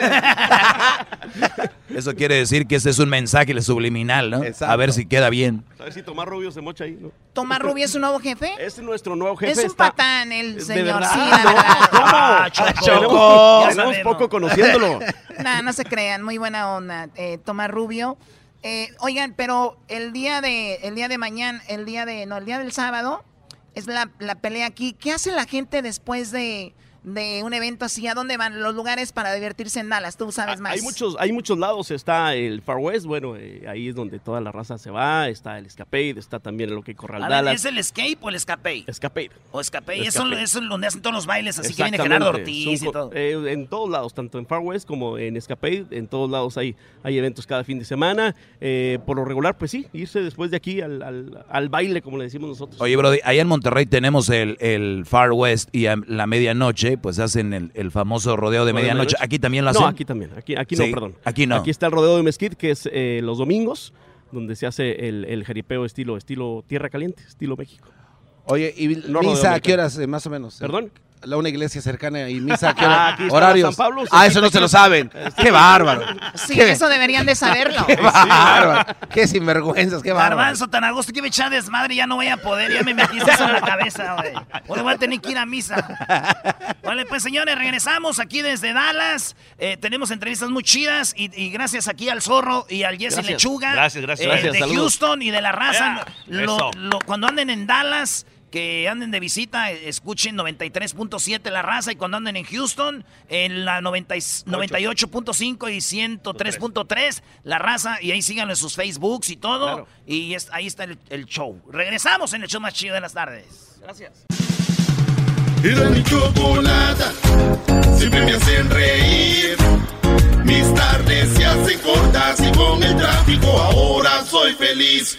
Bueno, señoras y señores, estamos aquí desde Dallas. ¿Qué pasó, Doggy? Oye, Brody, estoy viendo eh, que el Erasmo está muy contento. Ya vio aquí al el estadio de los Cowboys y lo primero que dijo fue, aquí ganaron los Packers. Casi lo golpean al Brody cuando dijo Packers en este estadio, Brody. Sí, sí, casi te sale roña, ¿eh? En, en esa máscara que tienes ya toda la moza. Oye, les digo algo, este, a mí me gustan los estadios de, de- de deportes. Siento que los estadios tienen como alma, como una, como una personalidad. Y obviamente hemos estado en el Azteca, en el estadio de las Chivas, yo he estado en el estadio de, de Rayados, de los Tigres, en el estadio del Necaxa, en el estadio de los Cholos, en el estadio Jalisco. He estado en el estadio de... Esos son los estadios que he estado. Y luego los del Mundial donde hemos ido allá en Brasil, en, en- en Rusia, en Japón. Y todos los estadios tienen como algo, güey. Como que dicen bienvenidos. Yo sé, yo sé qué es lo que tienen. Este estadio tiene que, este estadio de AT&T donde juegan los Cowboys, es un estadio grande, enorme, pero donde te sientes se ve bien, güey, ¿no? Sí, sí, sí. De hecho, la pantalla sí te pantalla. Yo siempre escuchaba Oye, qué comentarios. pantallón, ¿no? La pantalla yo creo que si la cuestan viene siendo casi la cancha de... La no, es, neta, es en sí. serio. La neta, sí, es está gigantesca la pantalla. Pero bueno, Erasmo, yo pensé que ibas a decir como que... ¿Y por qué como estás hablando como ser, como sea? No, no, güey, no. Échale. Es que yo te vi a ti serio, güey. Te vi como que con ganas de decir, este estadio no me llena porque... No, eh, eh, está por reventar, por así que ganó ayer el América. Señores, ayer ganó el América, sí, ayer ganó el América. Vamos a escuchar lo que dijo Cardoso eh, en este partido. La gente de Chivas está enojada y deben de estar enojados con razón. Yo siempre digo, si el América pierde con Chivas no le hace, pero que le entre con todo. Y ayer las Chivas no le entraron con nada y apenas ganamos 2 a 0. No creas que estoy tan contento, ¿eh? No creas. Ahí va, esto es lo que dice Cardoso. No morimos de nada porque no jugamos. Es un partido que no me gustó para nada, no parecía un clásico. Eh, siempre dejo claro que al final el responsable soy yo. Lo vi al equipo un poco nervioso al, al- al arrancar el juego y nos contagiamos. Para mí el contagio nos llevó a, a cometer muchos errores de no jugar, de no tener la pelota. Y si no se tiene la pelota es muy difícil de poder jugar y es muy difícil de poder ganar. Ellos no ganaron con determinación, nuevamente con un error nuestro no hacen el gol, el primero. A mí lo que me gusta es que mi equipo eh, pelee los 90 minutos, que luche, que, porque, porque en un equipo grande tiene que ser así. Intentar jugar bien siempre, lógico, pero después la actitud, la determinación que tenemos que jugar, esto es un clásico. Es un clásico, no es un partido cualquiera y por lo tanto quedamos cortos nosotros como, equipo y, asumo responsabilidades. Insisto de que hay que dar vuelta a la página, eh, nos duele mucho, pedí disculpas a nuestra afición, a la, a la directiva, a la gente. Eh, yo creo que este no es el Chiva que queremos todos. La verdad que nos vamos, yo en lo personal me veo muy dolido, molesto, porque no es el equipo que, que debe de tener Chivas. Y tratar de, de que el sábado en nuestra, en nuestra, en nuestra casa eh, buscar un equipo diferente, un equipo distinto, un equipo que salga a presionar en todos los sectores del campo de juego y, y así tratar de, de- de sumar de a tres, que es lo que vamos a buscar porque no queremos salir de zona de calificación, nuevamente un clásico, por lo tanto eh, fijarnos de que de repente es como una liguilla, ida y vuelta. Ahí está lo que dijo. Oye, Brody, entonces estamos hablando de que Cardoso pronto fuera de Chivas porque eh, precisamente el eh, José Luis Higuera, que viene siendo ahí el, cabeza de Guadalajara, puso un tuit y dijo, bueno, pues empezamos como diciendo de aquí para adelante, que se vean los resultados, como queriendo decir, si no hay resultados, adiós. Y digo yo, si tú eres el, el entrenador, entrenaste toda la semana con tu equipo, Brody, toda la semana, todavía estás en el vestidor antes de salir al campo, lo menos que puede hacer un profesional es darle con todo. Y a mí que no me digan eso de tender la cama no existe. Los jugadores de Chivas le tendieron la cama ayer a Cardoso, porque por lo menos tú estás a un lado del campo y dices tú, no están jugando bien, pero como les gritas, ¿no? De, "Ey, pónganle de aquello, ninguno le puso, ninguno le echó ganas, Erasmo ni celebres el, el partido, porque fue un partido que Chivas regaló a la América. Entonces Cardoso le están tendiendo la cama, el sábado se va a ver cómo le van a tender la cama otra vez. Los americanistas deberían de estar calladitos ahorita porque no hay nada que celebrar. Además, con un equipo que tenía muchas ba- bajas, que no debería, porque es un equipo que tiene que ganar todos los clásicos a como dé lugar. Qué vergüenza del Guadalajara, los jugadores que hagan eso para querer correr a Cardoso. Esa es la finalidad. No, y es un regalito que le está dando a todos los jugadores, pero también aparte Cardoso dice, pues este, lo que queremos es eh, sacar puntos para calificar a la liguilla, o sea, como que le resta importancia al Sí, clásico, pues no? ¿no? le queda de otra. Sí, pues. No le queda de otra, pues ya perdió. Y Doggy, te voy a decir algo. Hola, baby, how are you? Entonces, este vato, lo único que te digo es de que el, el- las excusas va a haber siempre. Pero te voy a decir algo. Estos vatos se les congelaron las patitas ayer, güey. Digan lo que digan, piensen lo que piensen. Ayer se les congelaron las patitas, vieron al América cómo venía. No jugó bien el América y ganó 2 a 0. No, pero es que lo que dice el Doggy tiene razón. O sea, en las chivas le están teniendo la Er- cama. se Erasno, dejan. Están no blandos. jugaste bien, lo que Están tú quieras, blandos, pero no le echaron ganas. O sea, Diablito puede ir a jugar, no sabe de fútbol, pero lo ves corriendo, metiendo y todo. Esa es la diferencia. Oye, pero es contra la ley eso, ¿no? Hacer eso a, a un entrenador, a extender Debería de ser. eh, tenderle- moralmente, o sea, claro, no- tenderle la camita. Pero ¿por qué- Antiprofesionalismo. ¿Por qué las chivas no están diciendo nada de esto? Entonces, digamos, Bueno, más no, altos. no lo van a decir. no lo van a decir, güey. No lo van a decir. Y los, y los, y los fans, fans Es como si tú quieres correr a tu programador de radio. Ajá. Y, y sabes que si tú como locutor no tienes rating, lo corren a él, entonces empiezas a hacer shows chafas, no vas a la Pero radio. eso te va a afectar a ti como Eh, jugador. es lo que yo le estoy diciendo, que es sinvergüenza a los jugadores que tú por querer correr un técnico hagas eso. Por, lo bueno de Tigres que me gusta es de que jugador que llegue y lo que sea, el Tuca no lo van a correr. Entonces eso ya te da a ti como jugador, tengo que echarle ganas, este güey nunca lo van a correr. Señores, también eh, habló Miguel Herrera. sea lo que sea de cada quien. Saludos a la buena afición de Chivas. No se merecen eh, que los morros no le echen ganas. Pero viene el sábado, dicen la revancha. Pero ya no es revancha, güey. Porque revancha es que sea en el mismo escenario. América, una vez más, elimina a las Chivas de un torneo. Y sí tiene razón, no, yo no celebro mucho. Porque no hemos ganado nada, güey. Nos eliminó el año pasado los, los de Juárez, güey. Vámonos con lo que Y luego viene porque siendo. tienen 13 campeonatos. Y luego con 13 campeonatos contra un equipo así, pues no, ese es ser abuso. ab- abuso. ¿Qué es lo que dijo Miguel Herrera? Pues la posesión de la pelota, creo que apretamos en todos los sentidos, estuvimos concentrados, salimos a ganar el partido desde el primer minuto y creo que eso fue parte del resultado, ¿no? Tanto el de Copa como el de Liga. Creo que hemos jugado bu- buenos, buenos partidos en lapsos, pero hoy jugamos los 90 minutos con una buena determinación, con la posesión de la pelota, llegando por los costados, pateando de media distancia. Me parece que hoy fue un partido donde el equipo se sentó, se sentó bien y jugó redondo, ¿no? Bueno, jugamos bien, eso es calificación de ustedes, nosotros jugamos bien, siento que el equipo hizo bien las cosas, se concentró, tuvo la pelota, jugó bien por los, por los costados, aprovechando las bandas, aprovechando eh, llegar a, patear de media distancia, aprovechando centros. Creo que el, equipo, reitero, hizo un partido redondo y, eso es lo que bueno, man- man- manifiesta el resultado, ¿no? Mentira, güey. ¿Cuál partido redondo? El América no jugó a nada. Eh, si ves el segundo gol de Chivas, el jugador viene y ni siquiera despeja con ganas. Eh, pero los clásicos se celebran y se echa carrilla. Desde ahorita les digo.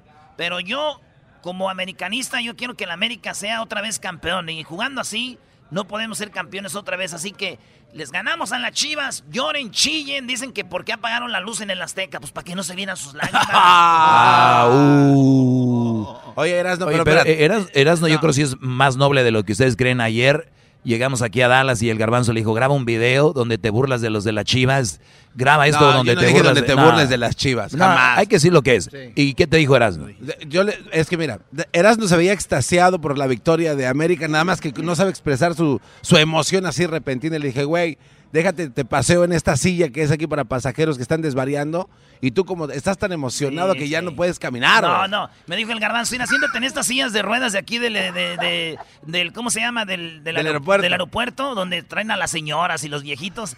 Y luego yo te voy a decir, Erasno, ¿por qué vienes en silla de ruedas? Y, y- y- y quería que yo le dijera, es que me siento mal, tan mal de la madriza que les dimos a los de las chivas. Que fíjate, Y eso no era todo, Doggy. y yo no hice eso, güey, No, no, y- caí. eso no era todo. Y aparte cuando llegó el camioncito por nosotros, le dije a Erasmo, güey, ¿por qué no este, agarras las maletas y tú las Ah, acomodas? sí, también le dijo esto el garbanzo. Dice, Erasno, agarra las maletas y luego te voy a preguntar, ¿qué estás acomodando, Erasno? Las maletas, que diga los de las chivas. Ah, no, Ah, güey, y el güey dice que no y es el que, el que re- nos recuerda. ¿Y por qué te estás riendo? Órale, pues, oigan, pues seguimos aquí desde el estadio de los Cowboys. Eh, tenemos, eh, pues ya saben, pláticas con el papá de Mikey García, eh, que es de Michoacán, que vivió en Jiquilpan un año, güey, el papá de Mikey García. Estuvo encuartelado ahí, ¿no? Sí, cómo fue, cómo él entró en el boxeo y gracias a que él le gustaba el boxeo, cómo ya su familia vive del boxeo y cómo llegaron a, a estar en este estadio. También hablamos con Robert García, el entrenador de Mikey, hijo de don Ro- de pues de don Eduardo García también, de Oxnard. Nos platican de cómo pues cortando fresas sus papás, eh, todo ese rollo, le quitaban los zapatos llenos de lodo. Muy buenas historias, señores, aquí con la pelea que viene este sábado. Ya regresamos, señores. Chido pa' escuchar. Este es el podcast que a mí me hace carcajear. Era mi chocolata.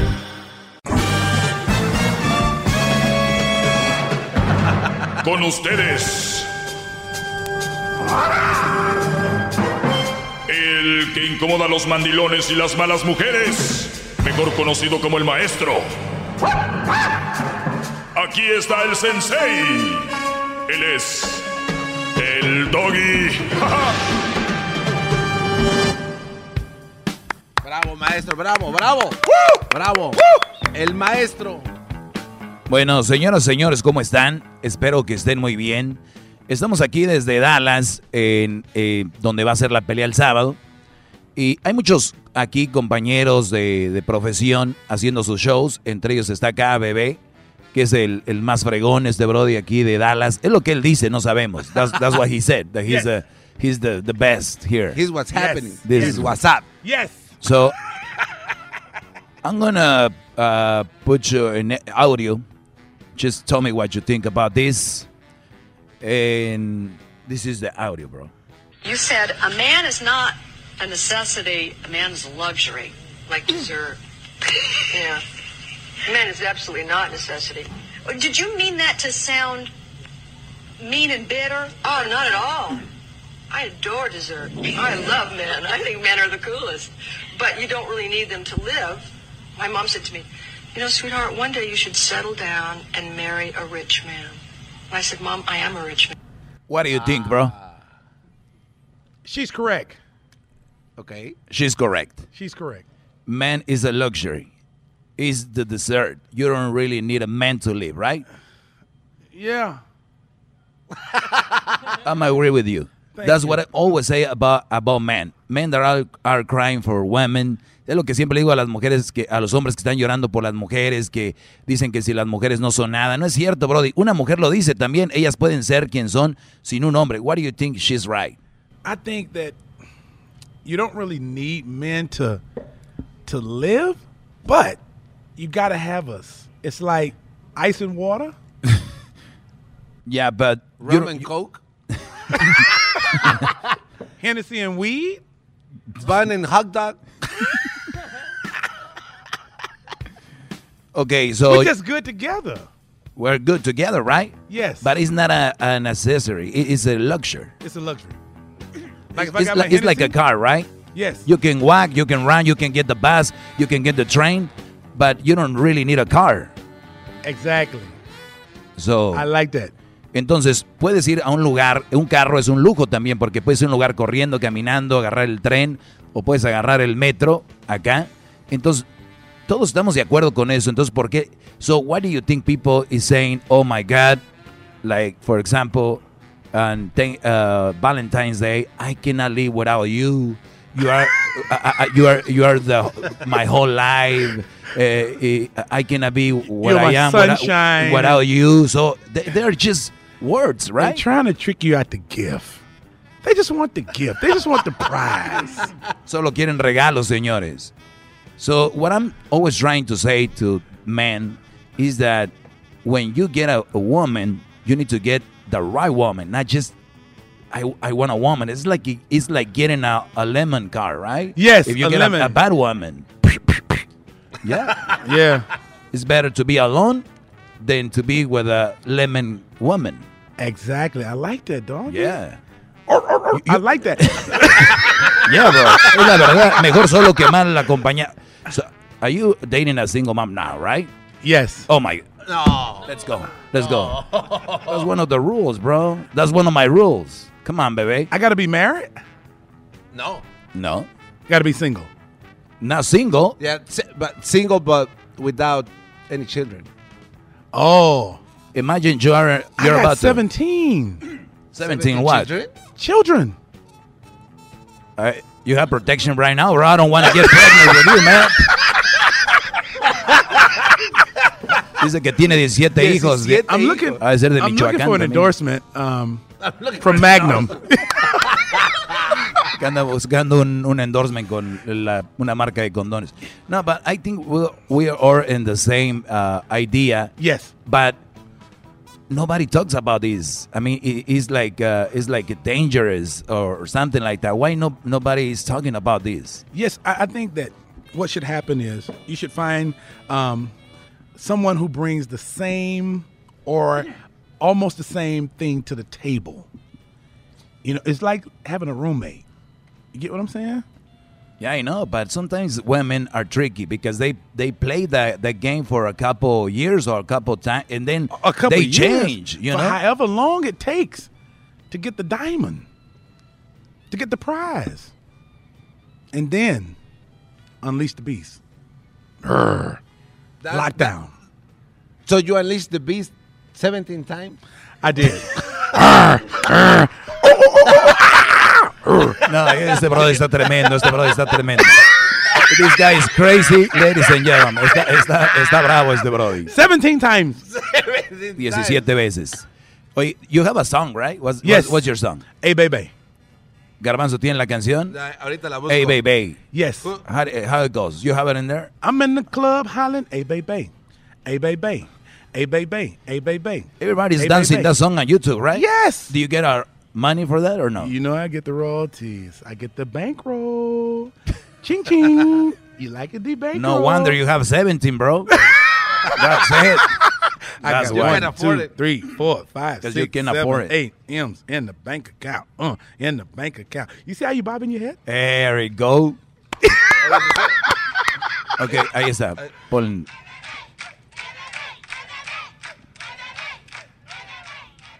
That's it? It's a short song, right? De la canción del Brody.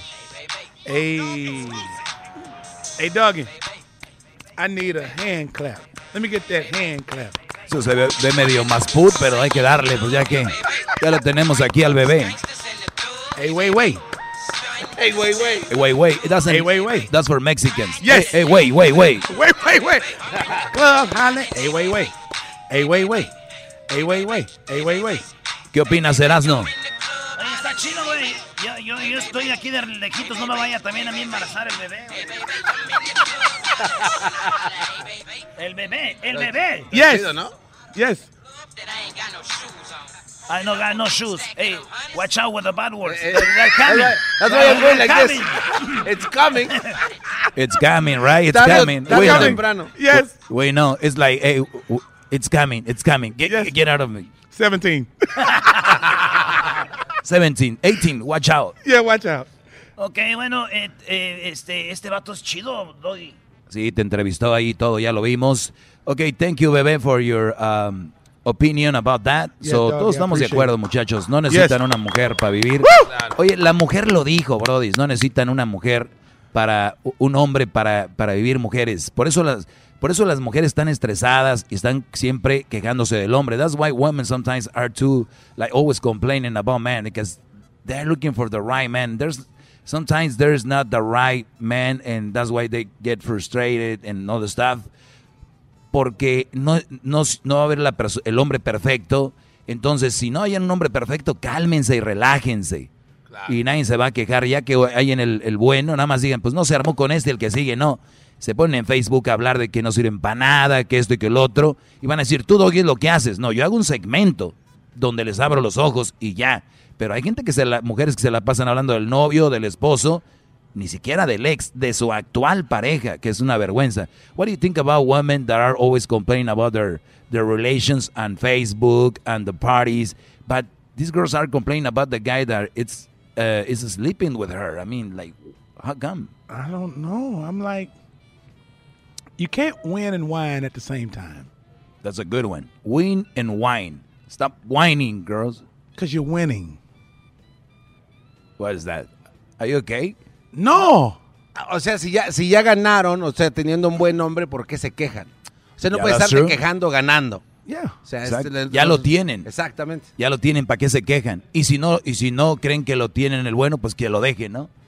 That's a good one, bro. We always learn. Ok, vamos a regresar. Vamos a regresar. eh, ah, tenemos dos minutos. Ok. Una pregunta rápida entonces ver, para, dale, para Bebé. Bebé, este, tienes 17 hijos. ¿Les aconsejarías a alguno de tus hijos que tuvieran otros 17? You have 17 children, yes, would you advise to one of them to have another 17 kids? Yes. Would keep, you? keep the legacy alive? legacy, baby. Oye, Doggy, este, aquí dice que tiene siete hijos, luego que parece Michoacán, porque hace rato hablamos de lo de Mikey García. Oh, is that true? You make a bet with Erasno? Yes. About what? Errol Spence Jr., Mikey Garcia. If I win, African American, then Erasno has to buy me a $300 shirt. Dice el brother shirt. que es ah, ah, eh, African American, que es, eh, que es, ¿cómo se dice en español? Afroamericano. Afroamericano y que, y que le va a apostar Erasmo porque Spence es afroamericano Así y es. Mikey García es de Michoacán. Right. Entonces apostaron una camisa de 300 dólares de los Cowboys contra los Packers. Así es. Yes. The Cowboys is my team, bro. Yes, Cowboys is my team. That's it. Oye, Doggy, Doggy, ¿tú le vas a los Cowboys hoy? Checa las grabaciones. Yo siempre he dicho que los Cowboys es, es mi ¿Qué equipo. clase de brujería es esta? ¿Por qué? Porque tú le... This is a Raider fan. Watch out with the knives. Watch out with the knives. Oh! The knives, the gang.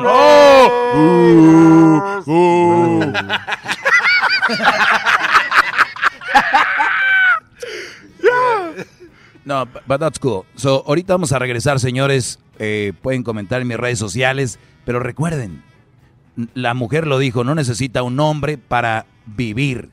Para que te acompañe, para ir en el camino está bien. Pero para que vivas, necesitas aire. Necesitas comida. Eso es esencial. Ir al baño, porque necesitas sacar la comida. Dormir, comer y zurrar. Eso es lo esencial. Ahora, trabajar, hacer una carrera, que te complemente, de repente tener una mujer que valga la pena. No cualquier mujer por tener, brodis. Entonces, igual mujeres, ¿saben qué? También ustedes. Así agarran un buen hombre, no se están quejando. Un, uno que sea como el doggy, como yo. Regresamos, señores. Thank you, bebé. Yes. Eh, what's your so- social media, bro? At Hollywood Baby. At H O L L Y H O O D B A Y B A Y. Uno de los locutores más escuchados acá en Dallas. Regresamos, señores, con más del Doggy aquí desde el estadio AT&T en Dallas. Ya regresamos. Era mi chocolata, siempre me hacen reír. Mis tardes se hacen cortas y con el tráfico ahora soy feliz. Bueno, señores, estamos de regreso aquí desde el estadio de el estadio de los Dallas Cowboys. Eh, y bueno, ya hablamos hace rato con el, el Baby. Muy bien.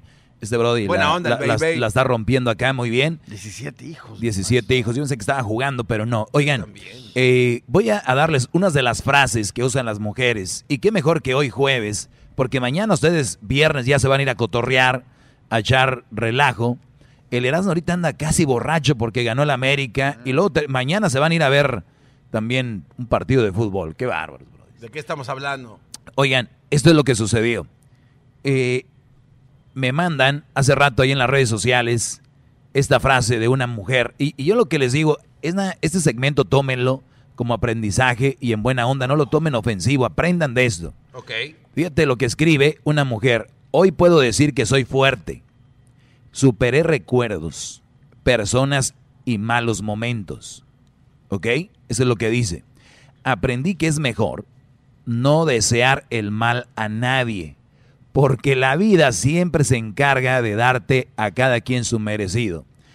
Y, y- y se oye muy, muy fregón, ¿no? O sea, esta mujer dice, hoy puedo decir que soy fuerte. Fíjense, ahí vamos a decir que siempre que sucede algo, a nosotros nos hace más fuertes, al ser humano en general. Pero esta mujer es como, como me pasó algo malo, eh, eh, soy más fuerte, ¿no?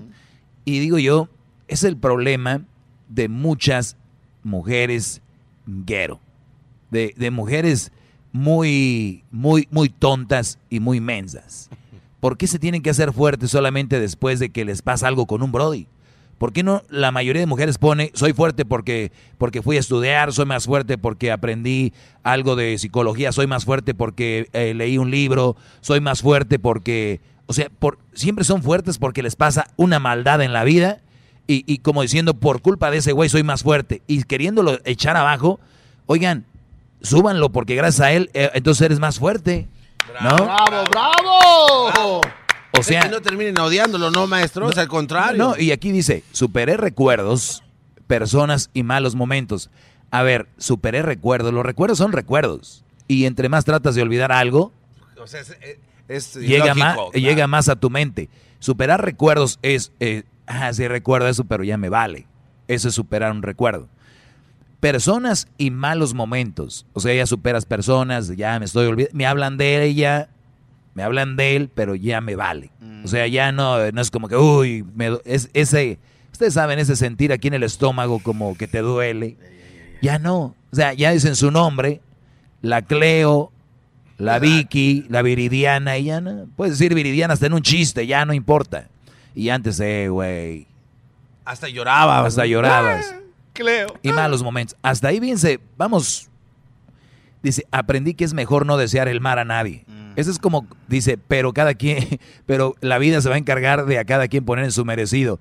O sea, eso es como cuando dicen, mira, no es por hablar mal de nadie. Pero, y- pero ya vas a hablar mal de alguien y aquí yo no le deseo un mal a nadie, pero ojalá que no te, ojalá que un día no te quiebres una pata. ¿Qué, está, haci- ¿Qué está haciendo? Deseando eso. Perdón, maestro, porque la mala vibra ya está ahí de Es, entrada. O sea, eh, la o mala sea- vibra la está aventando ya. Pero es que no tienes que ser tan inteligente para darte cuenta de eso. Y a mí O sea, me costó trabajo entenderlo ahorita. Sí, porque pues eres el garbanzo. Imagínense el dia- diablito. Diablito, estás comiendo mucho y ¿sabes qué? Ojalá y no te vayas a poner gordo porque la vida cada quien pone en su, en su lugar. O sea, pero no te deseo que te pongas gordo, ¿no? Pero me lo está deseando. Exacto. Entonces, muchas veces las mujeres es, pues yo ya lo olvidé. Y, ya, y siempre hablan que ya lo olvidó y siempre están hablando del Brody. E- Es unas es- son cosas de mujeres. Y lo más, aquí la vida se encarga de a quién darle su merecido. Entonces, fíjense, mi, mi análisis de maestro, Brody. Yo en todos lados tengo mi análisis. Entonces me estás diciendo que a ella la hizo sufrir el Brody. Claro. ¿Verdad? Sí. Ok, pégate el micrófono, Garbanzo. Parece rookie. Pero mira, Garbanzo. Si a ella la hizo sufrir este Brody, ¿por qué la hizo sufrir? A ella, ¿por qué le dieron su merecido? ¿Ella hizo algo malo antes? Si se va con la regla de- del universo, debería de ser así, ¿no? Entonces, mujeres que les ha pasado algo malo, entonces algo tenían que pagar. Están. ah, qué bravo, bravo.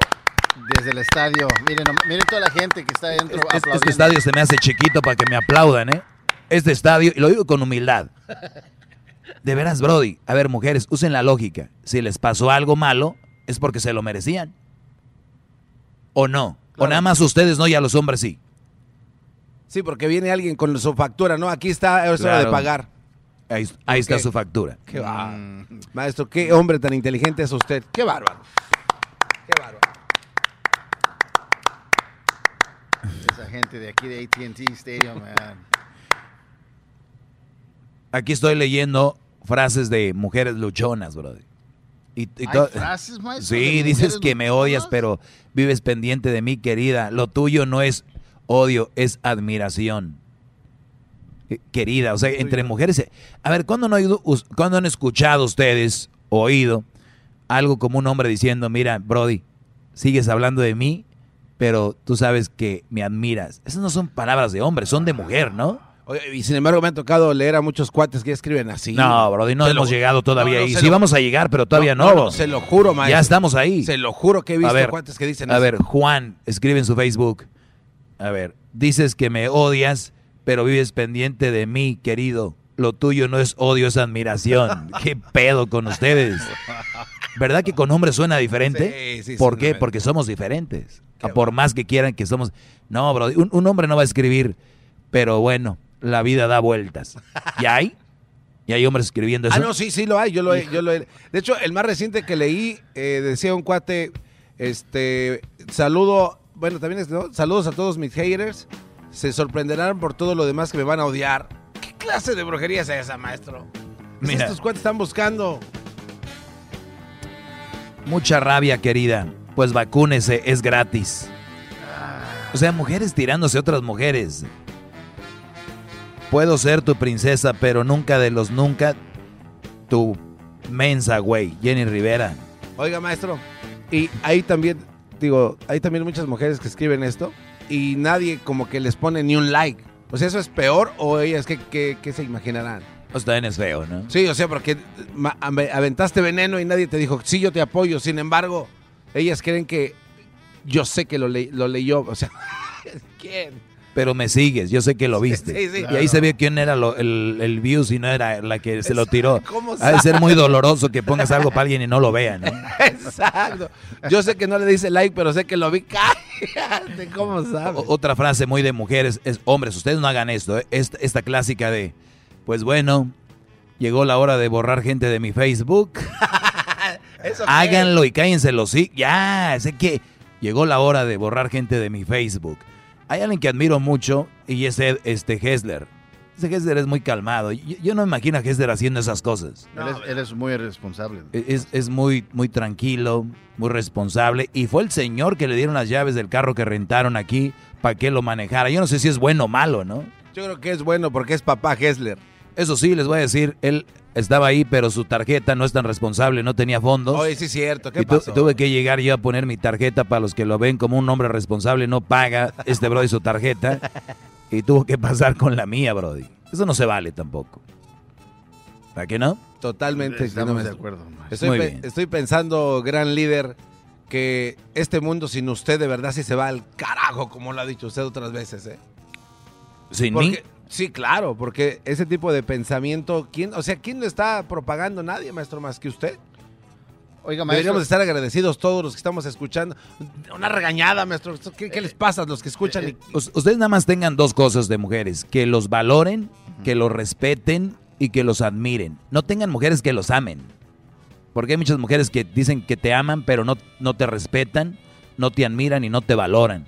Entonces, si yo digo, si tengo una vieja en la casa que me dice que me ama, pero llego, no me valora, no me respeta y no me admira, o sea, ¿yo para qué quiero esa mujer? Nada más que me diga que me ama. Muchos de ustedes, brothers, tienen mujeres en la casa que no lo respetan, admiran y, y- y valoran. ¿Y cuál es una manera de que una mujer te valore? Por ejemplo, ¿ustedes han visto que una mujer tiene un closet lleno de ropa? Dicen, ay, ay, ay, voy a ir, voy a ir con, con mi gordo, pero, oye, no tengo nada que ponerme. Y digo yo, desde ahí, esta mujer tiene, no valora un closet lleno de ropa. No te va a valorar a ti, Brody. No te va a valorar a ti. Si no valora una pared con no sé cuántas tablas así cruzadas que parece zapatería y dice, ay, no sé, no sé, no sé.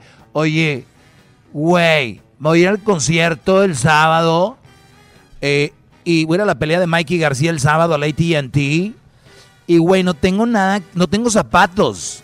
Y tú, a ver, llegas y estos, ay, sí, pero esos no me van. Eh, Aquí es, si no valoran una pared llena de zapatos, macuarrín. ¿Qué, qué- qué esperas, Brody, de, de verdad? ¿Qué, qué- qué esperas? usted, maestro, usted está, quiere entender de que una mujer que es dueña de 100 zapatos y la mujer que tiene solamente un zapato, la mujer que es dueña de un par de zapatos es más Más, más noble. Más noble. Valora más un te quiero, un cariño, que tú trabajes. Eso es así, Brody.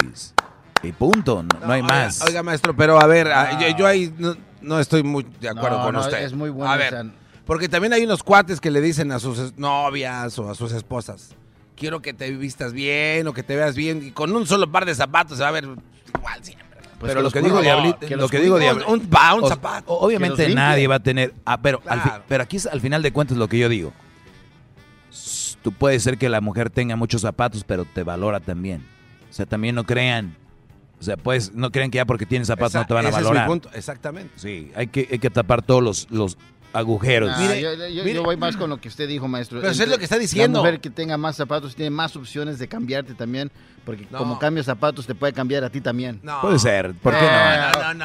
Cuando tienen de más zapatos, garbanzo, es, De, más, de más es para quién. O sea, depende de la A ver, persona. yo- O sea, eso quiere decir, permítame, maestro. Eh, Este eh, cuate. Debate, este dale. cuate que tiene aquí, lo que el mensaje equívoco que está dando a su audiencia es que se busquen a una mujer que tenga un par de zapatos. Sí, no, no, no, eso Es- no y eso está mal. Este No. cuate está dando ese mal mensaje. Mira, es por ejemplo yo. Por ejemplo yo. Vamos a decir que soy fan de los carros. Tengo un Ferrari, un Aston Martin, eh, un, un, Lambor- un Lamborghini. El segundo y, es verdad. Y un, un Bugatti, ¿no? Tengo cuatro carros. Y cualquiera diría, ese güey puede nada más tener uno, pero me gustan, tengo cuatro. Entonces, mujeres, yo sé que no pueden vivir con los zapatos, pero puede ser que tengan cinco pares. Oye, pero tienen 15 pares, güey. O sea, también hay que tantearle el agua. Oh, perdón. Ahora, pueden tener 50 mil pares, pero regresamos a lo otro. Si te valora, si te quiere, si te atiende, hasta tú vas y le compras más y le dices, ¿sabes qué, mi amor? Nada más tienes 50 pares, vamos por otros dos. Ustedes tienen que valorar también a las mujeres que hacen las cosas bien. ¿Y qué es lo que les gusta? Mira, como Hessler le, llaman. Ay, mi amor, ya llegué. Y levanta el teléfono espantado, maestro. ¿Qué es eso? No, no, sí. Y, sale, y sale la cara de la esposa, sí. Ay, ¿no? y sale la cara de la esposa. ¿Ya regresó de México tu esposa, Brody? Ya. Ahí andaba, ¿eh? Con razón ese se veía medio. Con razón andaba, se veía alegre, desestresado. Ahora sí le echó el, de la tortuga, el, turo wax a la, a la roja. Era mi chocolata, siempre me hacen reír. Mis tardes se hacen cortas y con el tráfico ahora soy feliz.